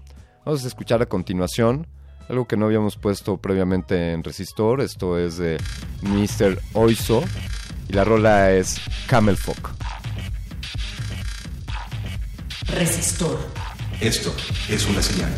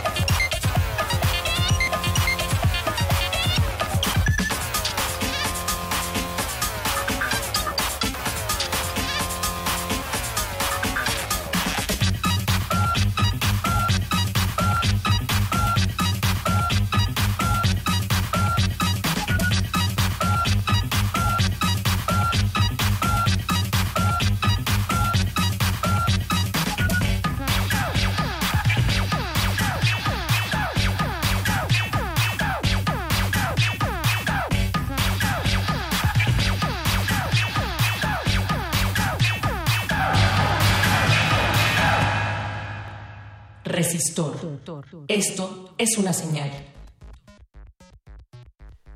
Continuamos en Resistor y esta noche, como ya les decía, hablaremos sobre el animal más antiguo que se conoce hasta ahora en la Tierra, porque hasta ahora solamente conocemos animales en la Tierra. Y también una pregunta que surge por ahí es, animal, o sea, no, no es el primer ser vivo, y cuál es la diferencia ahí entre los seres vivos y cuáles son animales. Pero como nosotros no sabemos nada de esto y solemos hacer aquí en Resistor, buscamos a alguien que sepa todo al respecto. Y hemos invitado esta noche a un paleontólogo. Él tiene una maestría en paleontología y también hizo estudios eh, aquí en el Instituto de Geología de la UNAM, donde actualmente se está centrando, especializándose en taxonomía de mamíferos fósiles del territorio mexicano. Él, curiosamente, pues no es mexicano, es de origen venezolano, pero parece que, que ha abrazado a esta patria y est- estoy seguro que esta patria también lo abraza a él. Esto- Estamos hablando del doctor Damián Ruiz. Muchas gracias, Damián. Qué bueno que estás aquí esta noche. No, pues muchas gracias a ustedes por invitarme, la verdad que es un honor para mí estar acá. Bienvenido, por favor. Y pues, ¿qué, ¿cuáles son los animales más antiguos? A ver, comencemos por ahí. Bueno, como tú lo habías mencionado bien, este, hasta ahora el, el animal que hemos descubierto como más antiguo es Dickinsonia de, Rusia, pero no pudiéramos decir que es el animal que realmente eh, el, más antiguo que existió, sino es el más antiguo que conocemos hasta ahora, que es una gran diferencia. Porque ya que ese animal este, aparece hace unos, eh, entre unos 600 a 500 millones de años en el pasado, este, antes, de que esa- antes de que ese animal Dickinsonia existiera, otro animal tuvo que dar origen a ese Claro. animal. Así que no es el más antiguo, sino es el más antiguo que conocemos. Y yo hacía un esfuerzo bastante iluso que quería explicar como, como qué era eh, el Dickinsonia. Decía, bueno, pues como una lagartija o como una mantarraya, o, pero pues caí en la cuenta de que no había con qué compararlo. Eh, ¿qué- ¿Cómo podrías explicarle a alguien que, qué tipo de animal es, de hacerle una breve descripción? Sí, este, para que la gente tenga una idea de cómo, cómo, cómo, cómo lucía, imagínense una hoja con muchas venas a lo largo de su cuerpo, ¿no? Eh, no, no tenemos un punto de comparación con, con esta criatura, ¿no? De hecho, técnicamente hablando, no podemos, o sea, no sabemos a ciencia cierta si es un animal o no. Este, no, no, no, no cumple con algunos caracteres que podemos decir que, que son los que definen a, los animales, así que eh, esa categoría la dejamos en hipótesis. Partiendo de ese principio, pues entonces, eh, con el supuesto de que llegase a ser un animal, eh, es una criatura que nunca nadie vio, entonces no tenemos un no tenemos un punto de comparación, nada más el registro fósil. Y como te digo, es una hoja. Imaginamos que un animal que vivía en el agua y que se movía de manera como una hoja flotando en, en el agua. Digamos, se- se dejaba llevar por, por el oleaje o por las corrientes de agua. No, no, no podemos decir que eh, si, si tenía movimiento este, muscular o algo así, porque eso no lo deja ver el registro fósil. ¿Qué es lo que hace, Damián, qué es lo que hace a un animal ser un animal? O sea, no todos los seres vivos o no todos los organismos son animales. Y ahora dividimos en distintos reinos, ¿no? Eh, vegetal, fungi, animal. ¿Y qué es lo que hace un animal ser un animal? Sí, bueno, hay varias características, ¿no? Unas más, unas más técnicas que otras y, y en algún punto hay cierta ambigüedad del tema, pero digamos que un animal se define como un organismo eh, eucariota, eso quiere decir que sus células tienen un núcleo definido, eh, tienen una organización tisular, o sea que tienen un tejido, eh, muchos tienen una simetría bilateral, eso quiere decir que, que sus cuerpos se, se- dividen por la mitad en pares iguales. Eh, son heterótrofos, eso quiere decir que se alimentan de otros organismos, como a diferencia de las plantas que son autótrofos. Ah, tienen una reproducción sexual, este, obviamente, ¿no? En organismos fósiles es difícil determinar eso, ¿no? Entonces digamos que más o menos a grosso modo, faltándome algunos detalles importantes, esos son lo, lo- lo que podemos decir que, que- que define un animal. Ah, y que tengan cierto grado de motilidad. Es decir, que sean capaces de... de- Exactamente. de Animados, o sea, que sean... Sí, que se muevan. Sí. eh, digamos, si no se mueve, si no tiene una reproducción sexual, eh, si sus células no tienen un núcleo, entonces quizá no caiga en la Quizá. clasificación de, de animal. Exactamente. Y ahora imagínate verlo eso en el registro fósil no está tan sencillo, ¿no? Me imagino el reto de nos encontramos aquí los vestigios de algo que vivió hace cuánto. Hace el Dickinsonia ahorita el- creo que son 540 y algo millones de años, ¿no? No tengo ahorita el dato exacto, exacto, exacto. Sí, un, un poco más que el partido que gobernaba en este país. Eh, algunos, algunos cuantos sexenios. También me llamó la atención esta característica de esta simetría y, el subrayo que dijiste en la mayoría de los casos, es decir, hay animales que no cumplan con, con esta distintivo. Justamente este grupo de animales, o sea, eh, Dickinsonia o los animales, entre comillas, más antiguos del planeta, eh, forman parte de una fauna que nosotros llamamos como fauna edicariana, que es la predecesora a toda esa gran explosión del, del cámbrico que dio origen a, a toda la gran diversidad de animales que verdaderamente sí conocemos como per se como animales. Entonces estos animales de, de- de- de esta fauna edicariana, que es el nombre técnico que reciben, no todos cumplen esa característica de, simetría bilateral, al igual que las esponjas de mar. Las esponjas de mar son animales, los reconocemos como animales, Claro. y no tienen una simetría bilateral. Después de- de ahí en adelante, o sea, incluyendo eh, los nidarios que son este eh, como los corales y todo eso, o sea, sí son animales y tienen este simetría bilateral. De ahí en adelante todos tienen simetría bilateral. Qué, qué interesante, además, eh, bueno, por ahí viendo un cuadro de estos reinos de, eh, de los organismos, bueno, pues los animales son, pues, pensaría que quizá una, una quinta parte tal vez de, de todos los seres vivos y, y de entre ellos el humano es así un- una minúscula parte de toda la diversidad que hay en, en nuestro planeta. ¿Qué tantos animales conocemos? Y diría, te la pongo, te lo voy a poner más difícil. ¿Qué tantos animales estimamos que existen o han existido? Y de estos, ¿qué tantos conocemos? No, mira, es un- una cifra realmente que no está muy difícil de, de, de- de imaginársela siquiera. O sea, solo la diversidad que tenemos hoy día en el planeta Tierra este, no representa toda la diversidad que ha existido en el planeta. Imagínate, o sea, cuántos de, o sea, 500 millones de años se dice muy rápido, pero, pero, pero es muy largo, ¿no? Yo no tengo una cifra para decirte de, de, de cuánto, cuánta es la diversidad que ha existido o existe sobre el planeta Tierra en términos de organismos vivos. En términos de organismos, porque, o sea, incluye las bacterias, que las bacterias todo el tiempo andan este, mutando. Claro. Entonces se, se, se, se diferencian a una tasa que nosotros no podemos controlar, no podemos estimar. Sí. Entonces, esos son valores que realmente a la escala de, de, de la, de la capacidad humana no podemos determinar hasta ahora. En cuanto a la Dickinsonia, y bueno, pues, o sea, lo que podemos estar aclarando es que es el animal más antiguo que, que nos consta que, que existió, ¿no? De- dado a los hallazgos de fósiles.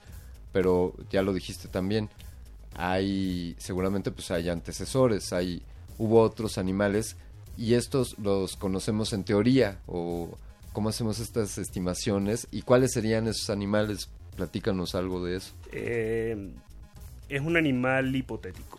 Sí. O sea, es como decir, ¿no? Hoy día existe el humano que hubo antes del, del humano, del Homo sapiens, ¿no? Entonces, obviamente, tenemos el registro fósil de ese organismo y podemos decirlo. Ahora, vámonos a Dickinsonia, ¿no? Dickinsonia es un animal que existe eh, con una morfología, con unas características, con toda una historia que te dice, ok, este animal en verdad existió en este momento. Ahora, ¿quién fue el papá de Dickinsonia? Sí. ¿Quién fue el ancestro de Dickinsonia? Es una pregunta que ronda en el ámbito de que fue primero el huevo o la gallina. Eh, totalmente. O sea, tú sabes que el huevo existió porque antes hubo una gallina y quién existió y la gallina existió porque antes hubo un huevo, ¿no? Entonces en Dickinsonia tenemos que decir más o menos lo mismo. Dickinsonia existió, ¿quién eh, dio origen a Dickinsonia? Entonces vamos retrocediendo en el, en el- en el tiempo y obviamente pues sabemos que algo existió pero no lo hemos descubierto o sencillamente no se preservó. ¿Dónde sucedió este hallazgo? El, el reciente, porque la- lo notable es que recientemente se... ¿Qué se encontró exactamente y, y dónde? ¿En qué lugar del planeta? Eh, lo encontraron en Rusia. Sí. Y este, todo Dickinsonia fue encontrado en, el, en, el mismo, en la misma localidad. Este, sí, tiene más o menos como sí, 80, 70 años que, que hicieron el descubrimiento. Rastros de, de moléculas de colágeno, de colesterol y de, de lípidos que permiten este, dar como un acercamiento más de que probablemente sí es un animal, porque son, son, son moléculas que, que están descritas en animales.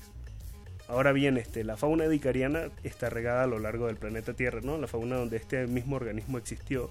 O sea, la tenemos eh, en, en América, la tenemos hacia Canadá, en África también ha aparecido, en Austria también ha aparecido, así que digamos que está regado por, por el planeta. Claro, no, no había, no había fronteras o, o visas para las Dickinsonias. Exacto. Eh, ¿Cómo los paleontólogos, cómo es el- su ejercicio? O sea, no lo encontraron eh, al azar, ¿no? Eh, ¿qué, ¿Qué indicadores o supongo de acuerdo a hallazgos previos pueden estimar zonas donde eh, podrían intuir que ahí van a tener un hallazgo, pero, pero ¿cuáles son las pistas para empezar a excavar y, cómo se logran estos hallazgos? Hay, digamos, dos tipos de, de- manera de, de encontrar un fósil, ¿no? Una es porque alguien lo descubrió de manera al azar. O sea, alguna persona de la localidad, este, alguien caminaba por el terreno, se topó con este con, con el fósil y bueno, dio parte a las autoridades que dieron parte a los entes científicos y se, y se hace el estudio. Ahora luego uno como científico también eh, te vas a determinados lugares que sabes que sale cierto tipo de organismo, ¿no? Yo como por ejemplo trabajo con mamíferos, eh, busco eh, afloramientos de, de- de donde yo sé que van a salir organismos, o sea, no voy a buscar mamíferos donde salen dinosaurios por lo menos. Claro. Entonces, más o menos en el caso de Dickinsonia, sé que la historia va así, ¿no? O sea, un chico se topó con este organismo y dio parte a las autoridades para que este eh, ya se hicieran estudios al respecto de eso. eh, que, que, que consciente, ¿no? Eh, de, de encontrarse con algo ahí raro y no desestimarlo o guardárselo o, o- o destruirlo, ¿no? Sí, ahí justamente, o sea, eh, este, entra mucho la voluntad de las personas, ¿no? Porque muchas personas se topan con fósiles y lo que quieren es aprovechar un, un- como un recurso económico, ¿no? Sí. Ahí fallan en el sentido de que, bueno, es parte del patrimonio de la humanidad, es parte del patrimonio del planeta. eh, debemos conocer un poco más o menos nuestra historia, ¿no? Si en cambio lo utilizas como un recurso económico, pues eh, alguien seguramente lo va a agarrar porque es bonito, lo va a poner en su repisa y ahí se va a quedar. Entonces se pierde la información. Claro. Eh, pues ahí está para nuestra audiencia. Si ustedes llegan a tener un hallazgo en su, en su patio trasero, pues lo más recomendable es a quién debería de acercarse alguien en México. Digamos, no, no en Rusia si te encuentras una Dickinsonia, pero si encuentras un, un fósil, ¿a quién en México deberíamos de acercarnos para, para dar noticia de un hallazgo así? En México, digamos que hay dos autoridades principales al respecto de eso. Uno es el INA, el Instituto Nacional de Antropología e Historia. Son los principales que administran este tema. Y lo otro es en este, las universidades, la UNAM. Este, pueden hacer ese- esas entregas. Eh, quizá incluso al mismo instituto donde tú trabajas, donde quizá no- nos gustaría que después de la pausa platicáramos un poco sobre, sobre tu trabajo. Tenemos aquí algunos comentarios en redes sociales. Sarco, gracias por escucharnos. Y sí, ya vamos a transmitir en HD como la, esa otra universidad que mencionas, que también es una universidad hermana. Eh, saludos, saludos Danger por estar retuiteándonos, muchas gracias. Y también saludos a Radio UNAM que nos hizo retweet aquí en, en nuestras redes. Saludos a los encargados de, esta fuerte red de red social de Radio UNAM. Vamos a continuar con algo de música. Esto es lanzado un poco más reciente que la Dickinsonia, por allá del año 1990, del sello discográfico Sony. Seguramente todos ustedes conocen a Gustavo Cerati y Zeta Bosio en Soda Stereo, y esto es Canción Animal. Estás en Resistor. Resistor. Esto es una señal.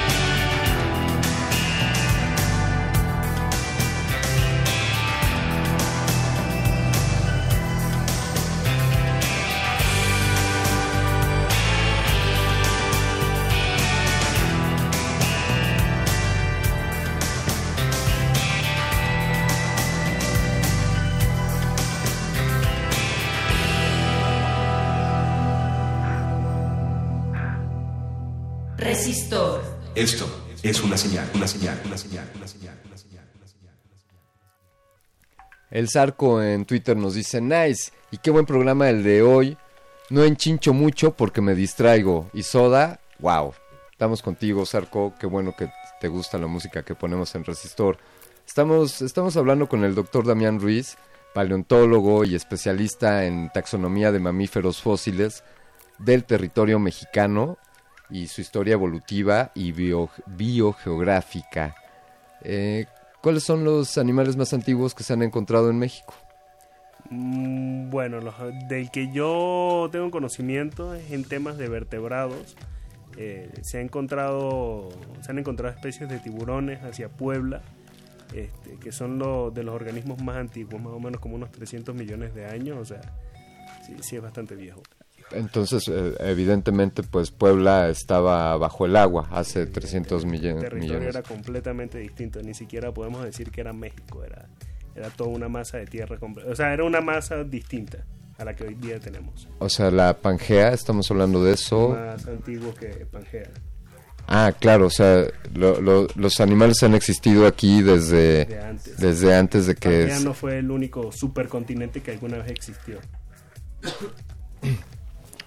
Perdón, y, y ¿de qué tamaño son estos tiburones poblanos? Ah, pues este, sí son de un tamaño considerable, pero tampoco llegan a ser tan grandes como un tiburón blanco, un megalodón, ¿no? O sea, son, son grandes y si no me le pondría al frente, ¿no? El megalodón. El megalodón sí ya es un, un tiburón gigante, o sea, fácilmente un diente de un megalodón del tamaño del puño de una persona o más grande.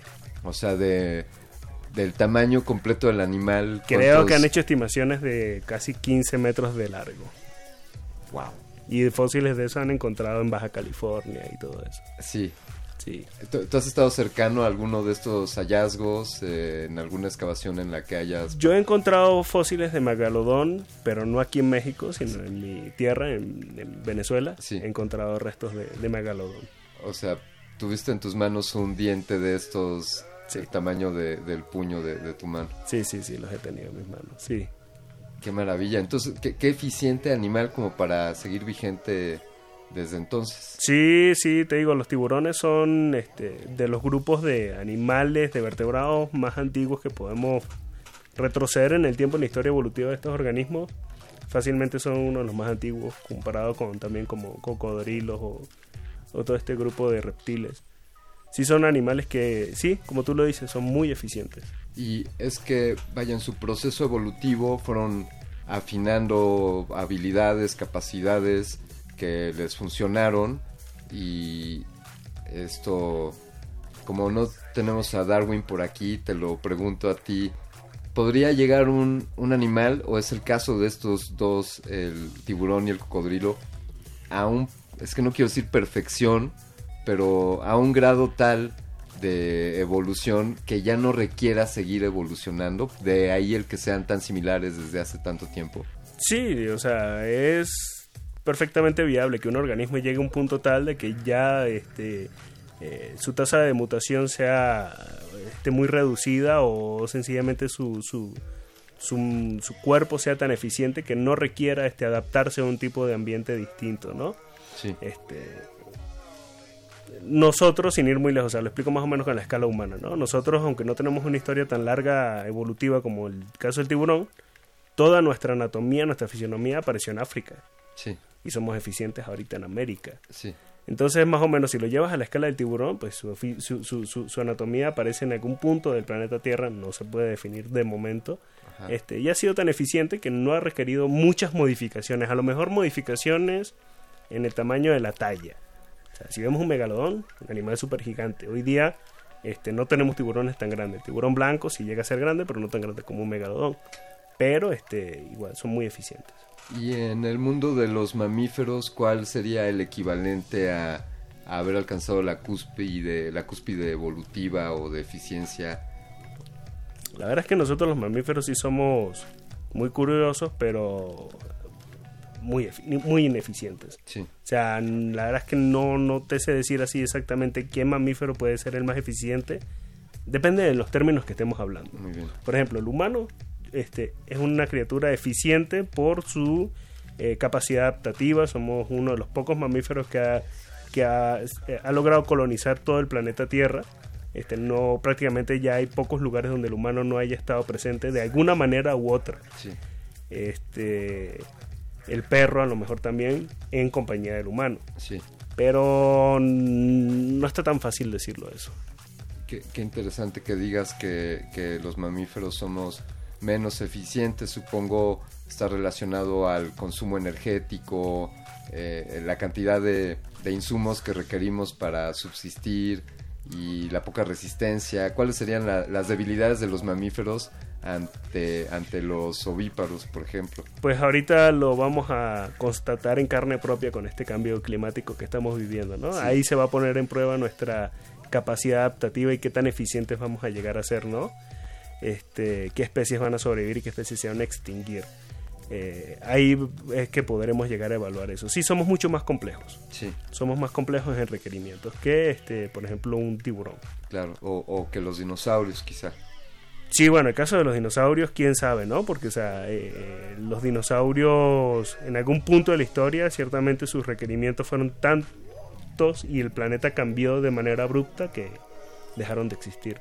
En términos este, relativos, porque los dinosaurios siguen estando presentes hoy día en el planeta Tierra con las aves. Sí. Las aves son consideradas dinosaurios.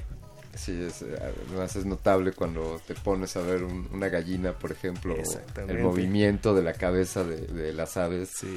Totalmente un dinosaurio, sus patas, ¿no? También. Exactamente. Esos son reptiles, o sea, las aves son reptiles. Y, y esas características, por ejemplo, pues demuestran que les fueron eficientes, que funcionaron y por eso siguen siguen con eso, ¿no? La- las alas, el, el desarrollo de las alas, ¿no? Exactamente, sí, sí, o sea, algo tuvo que haberles dado la ventaja sobre los grandes dinosaurios Sí.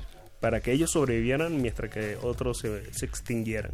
Sí, también ahí el, el tamaño me decías también, ¿no? Como Sí. en algunos casos una ventaja y en otros una desventaja.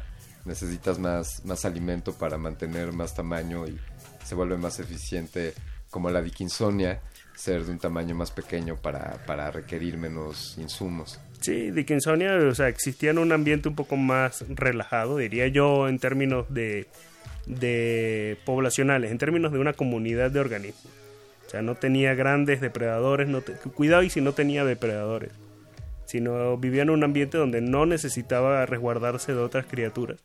Justamente ya después de que pasa el tema de la historia de Dickinsonia y de toda la fauna dicariana, ya se encuentra una complejidad en- en los organismos. Ya aparecen los trilobites, organismos acorazados que, que- que denotan que de alguna manera existió una competencia y una carrera armamentística en la que yo me tenía que defender y atacar al mismo tiempo, ¿no? Entonces, dice que, que hubo una complejidad en, en- en la- en el surgimiento de la vida en la Tierra. Cuando, cuando unos decidieron que se podían comer a otros. Exactamente. Y, y eso, ¿y eso hace cuánto sucedió? Eso justamente, en el momento en que este, eh, termina la fauna dicariana, es unos este, eh, 500 millones de años, comienza la explosión del, del Cámbrico.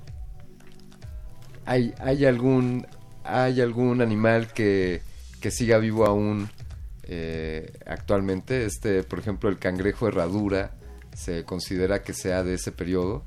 No, el cangrejo herradura creo que es un- ligeramente más reciente. No sé cuál es el registro fósil más antiguo de cangrejo herradura, Sí. pero sí, sí puede ser un animal tan antiguo que hoy día pues todavía lo tenemos. Pero no, no tengo la fecha de, de, de cuándo, cuál es el fósil más antiguo de un cangrejo herradura. Me gusta algo que decías ahora mientras estaba la, la canción, que fue el momento en el que se acabó el amor y paz en, en- en la tierra, ¿no? Exactamente. Eh, Empiezan ahí el, el, el plot, el conflicto entre unos animales y otros. Sí, con el surgimiento de la vida viene la complejidad en la propia vida.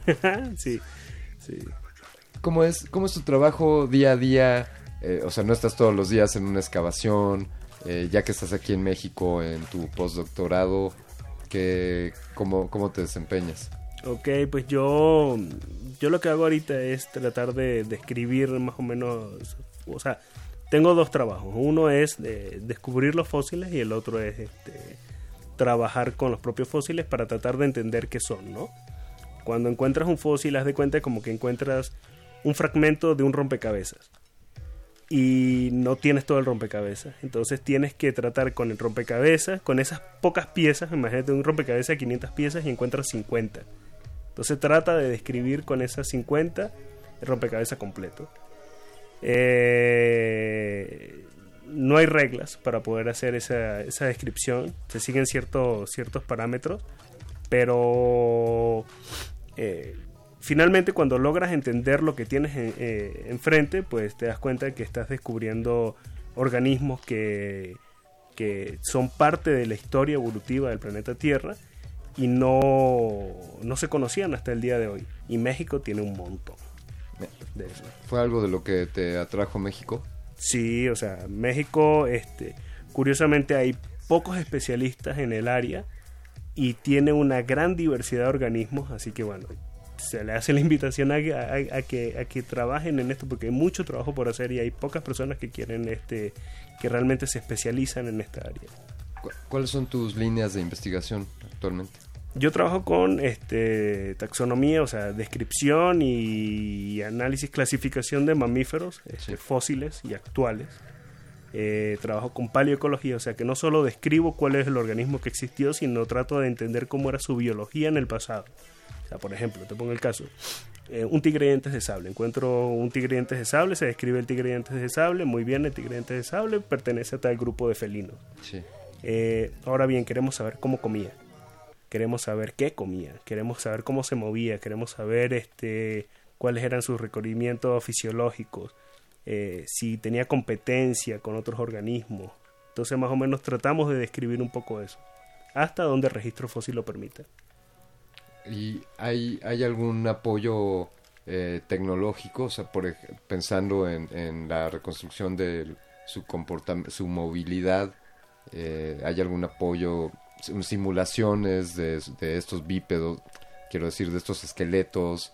¿Te, apoyas algo en la computadora? Sí, eh, utilizamos tanto análisis, este, digamos, morfométricos, eh, como también se pueden hacer modelajes este, en 3D, se pueden hacer rec- eh, reconstrucciones en tomo- con tomografías y eso te puede dar, lo puedes utilizar en la computadora mediante algunos análisis para saber más o menos qué tanto se podía desplazar una estructura con respecto a la otra y así más o menos decir, ah, bueno, el tigre este podía eh, abrir la, la- la boca hasta tal ángulo. Sí.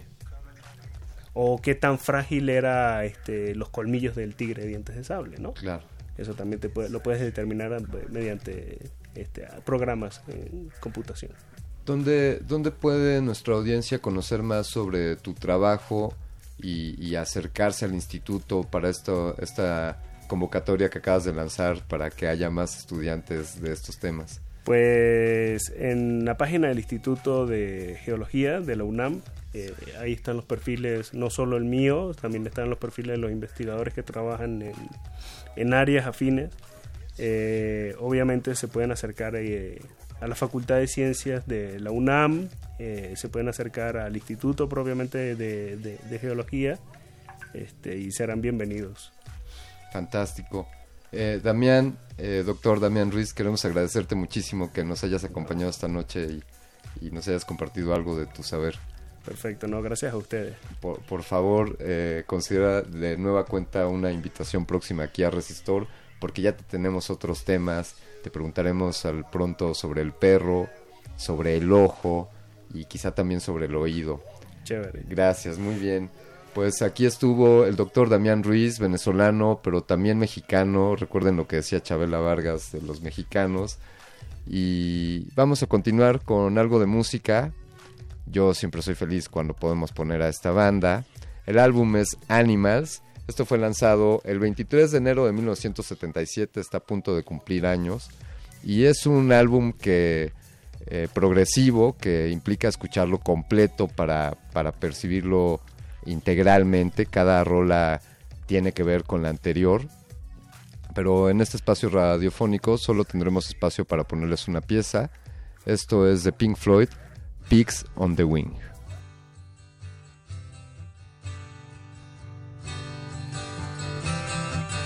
Resistor. Esto es una señal. If you didn't care,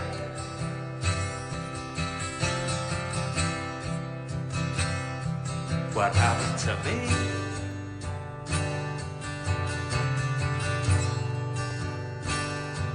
And I didn't care.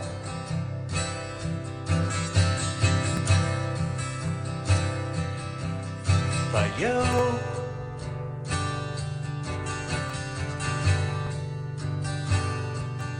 We would zigzag away through the bottom pane, occasionally glancing up through the rain,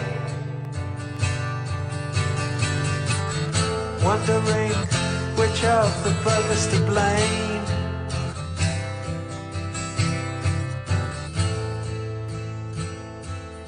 Watching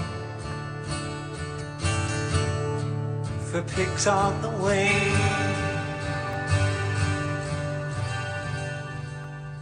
Resistor. Esto es una señal. Una de las maravillas de la ciencia, de la investigación, es que podemos hacer este tipo de ejercicios en los cuales, pues sí, viajamos, viajamos al pasado, ya, ya nos decía nuestro invitado, el doctor Damián Ruiz, tomando una pieza, una pequeña pieza de un gran rompecabezas y tratando de armar toda, toda la historia a partir de ahí, de un hallazgo, de un pequeño fósil, o en el caso de esta Dickinsonia, de algunos rastros de grasa. Eso, esos son los indicadores con los cuales pueden hacer todo este tipo de estimaciones y en Resistor nos sumamos a, a que siga este ejercicio de investigación, de desarrollo de la ciencia y qué mejor que suceda aquí en México y tener a estos investigadores de primer nivel aquí en esta Universidad Nacional Autónoma de México. Pues así es como, como este resistor, vamos a irle dando cierre, no sin antes agradecer a Andrés Ramírez por estar operando estas nuevas superconsolas que tenemos aquí en Radio UNAM. Por ahí les vamos a compartir alguna foto en redes. Vamos a tomarle ahí una foto para presumir nuestras consolas. También un agradecimiento al doctor Arqueles, que él está presente en todo momento y en todos los lugares a la vez. Y gracias por ponerle algo de tu atención a esta, a esta producción, doctor Arqueles. También un agradecimiento a Danger, Daniela Beltrán, quien está tras bambalinas, pero haciendo posible que estos invitados tan destacados lleguen aquí. Yo me voy a despedir, soy Alberto Candiani. Esta noche vamos a cerrarlo un poco más tempranito porque les queremos dejar con algo de música para que continúen ustedes disfrutando de la programación de Radio UNAM. Echamos un vistazo por acá, nos, nos mandan, nos siguen mandando saludos en redes sociales. Muchas gracias, Arco, muchas gracias, Javier Peña. Y vamos a dejarlos con esto de, un, de una banda, un grupo de DJs que se pusieron a hacer una canción sobre, sobre un perrito, los Greyhound, ustedes saben, los galgos. Les estoy buscando algo de información sobre cuándo salió esta pieza. Esto es de Swedish House Mafia. La canción es Greyhound de el año 2012 y hasta aquí llegamos con Resistor. Quédense con algo de Electro House, Techno y Glitch Hop. Resistor.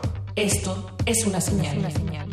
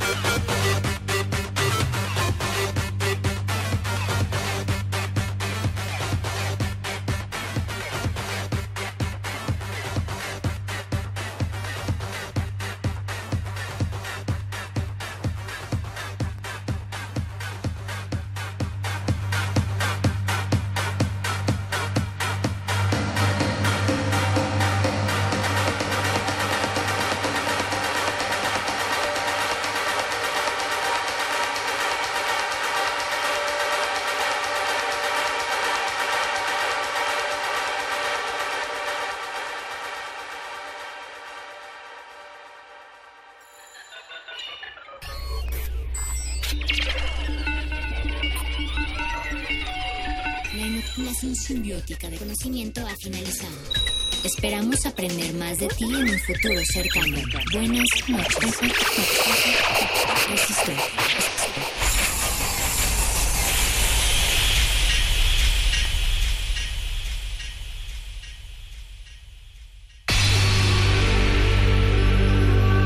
Nos hemos hecho escuchar. Nacimos como parte de esa inmensa mayoría.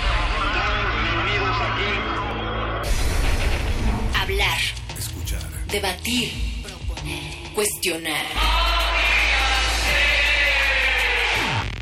Está en nuestra naturaleza. Instrumentos de conciencia de nuestro Usamos el sonido porque atraviesa obstáculos. Muros. Fronteras. Nosotros somos la resistencia. pueblo.